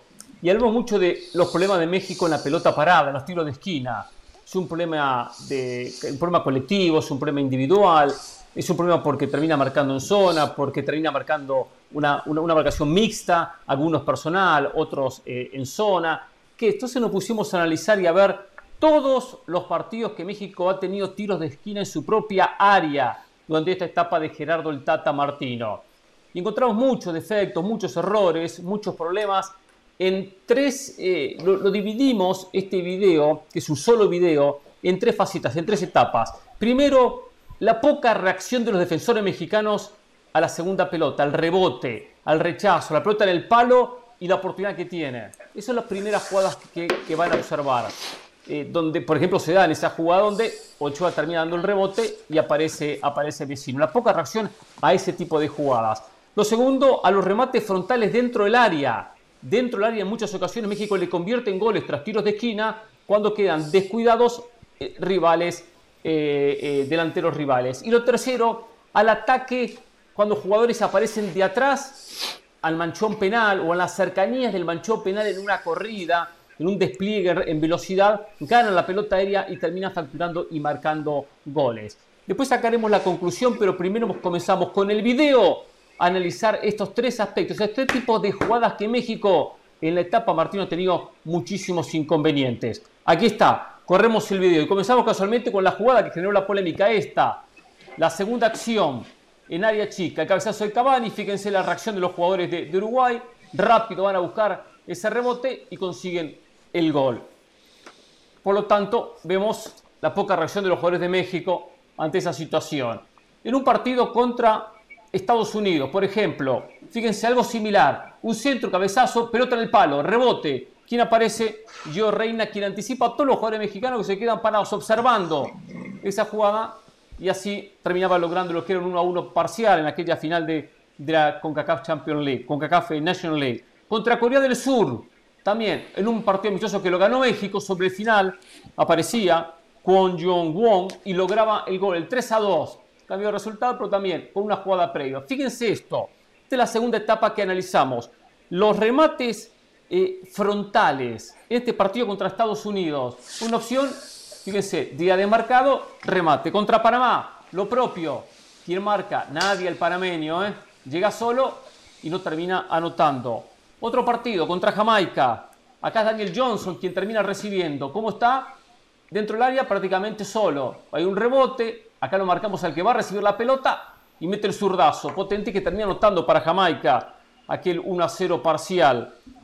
Y mismo contra una selección limitada contra Bermuda. En la Liga de Naciones primera ronda la edición pasada. Eh, Naki Wells es el que recibe y termina logrando la anotación. Y los tercero es esto, jugadores que arriban desde atrás, en corridas, especialmente buscando el manchón penal. Lo trajo muy bien Estados Unidos, el equipo de Berhalter en esta jugada, por ejemplo, que termina sacando muy bien Memo Ochoa. Pero este mismo partido, sea esta de Weston McKenney, también, movimiento similar, todos buscamos la pelota de atrás y aparece Weston McKenney y factura. Un gol que fue clave en esa, en esa final, logrando el 2 a 2 a pocos minutos del final. Fíjense contra, nuevamente contra Bermuda, desde atrás, fuera del área, aparece Dante Leverock, la corrida, el cabezazo y la anotación. Lo cual es una constante en México, estos problemas, estos inconvenientes. Amistoso contra Ecuador, aparece Preciado, que acá lo marcamos. Lo propio, corría desde atrás, velocidad, salto y adentro, a fondo del arco para el gol de la selección ecuatoriana de fútbol. Cuando uno analiza todo esto, nos damos cuenta que en México hay un inconveniente que pasa más por la concentración, que pasa más por la coordinación de, de, movimientos cuando cada cual Claro. sabe cuál es su zona para, para cumplir. Claro. Hay falta cierta agresión, y digo agresión no desde el, grupo, desde el punto de vista de, de- de- de pegar, sino de ir a buscar la pelota, ser más fuerte, eh, ir, más, ir más al aspecto físico. Y en cuanto a la decisión de los jugadores, eh, tiene que haber más decisión, tiene que haber más reacción de los, de los futbolistas. Decían algunos técnicos que atención. casualmente eh, eh, está bien, está dentro de la concentración, la atención está dentro de la concentración. Claro, concentración, Eh, concentración. los Yo técnicos pondría, yo pondría una palabra más. Yo pondría una palabra más. Que nada tiene que ver con, a ver, experiencia no es igual oficio. Oficio. Porque todos estos, todos los técnicos que han venido con la selección de seguro han trabajado en defensa. ¿Se acuerdan ustedes el gol del empate de Holanda en Brasil? Tiro de esquina, un rebote Sí. y la mete Snyder. Sí. Gol. Y, em- y Concentración, lo que Entonces, decía Pereira. es un mal endémico, sí, pero también es oficio. Y, y yo creo que el oficio no tiene que ver con experiencia. Y ese oficio lo tienen Uruguay, por ejemplo, lo tiene Argentina, por ejemplo, el jugador argentino y uruguayo. Y eso le falta a México en esta clase de jugadas y sobre todo los defensores en táctica física. Los técnicos dicen que este tipo de jugadas hay que tener coordinación para saber moverse de manera coordinada, para de repente ir en busca de la pelota, no descuidar la marca porque hay movimientos constantes, que tiene que haber concentración, estar muy metido en la jugada, especialmente cuando hay un rebote, no quedar separado, eh, que tiene que haber decisión eh, y tiene que haber agresión, tiene que haber agresividad, porque hay mucho contacto físico. Entonces, es algo que el futbolista mexicano no ha mostrado en esto. ¿Podemos encontrar un porcentaje de culpa a Martino? Sí, culpa a Martino en algunos aspectos de este tema, pero porcentaje mayor de culpa lo tienen los jugadores. Y aquí queda manifiesto. Claro, cuando, cuando, tienen que estar en cuando, de pie siempre. de acuerdo. a ver, algo que, que le elogiábamos a Osorio es que México en pelota parada en el proceso anterior defendió muy bien. En esa faceta Osorio lo trabajó muy bien. En líneas generales, sí, por supuesto que Martino tiene parte de la responsabilidad. Pero Hernán arrancaba mostrándonos lo de Uruguay. Cavani, un tal Cavani, uno de los últimos grandes delanteros que nos ha regalado el fútbol.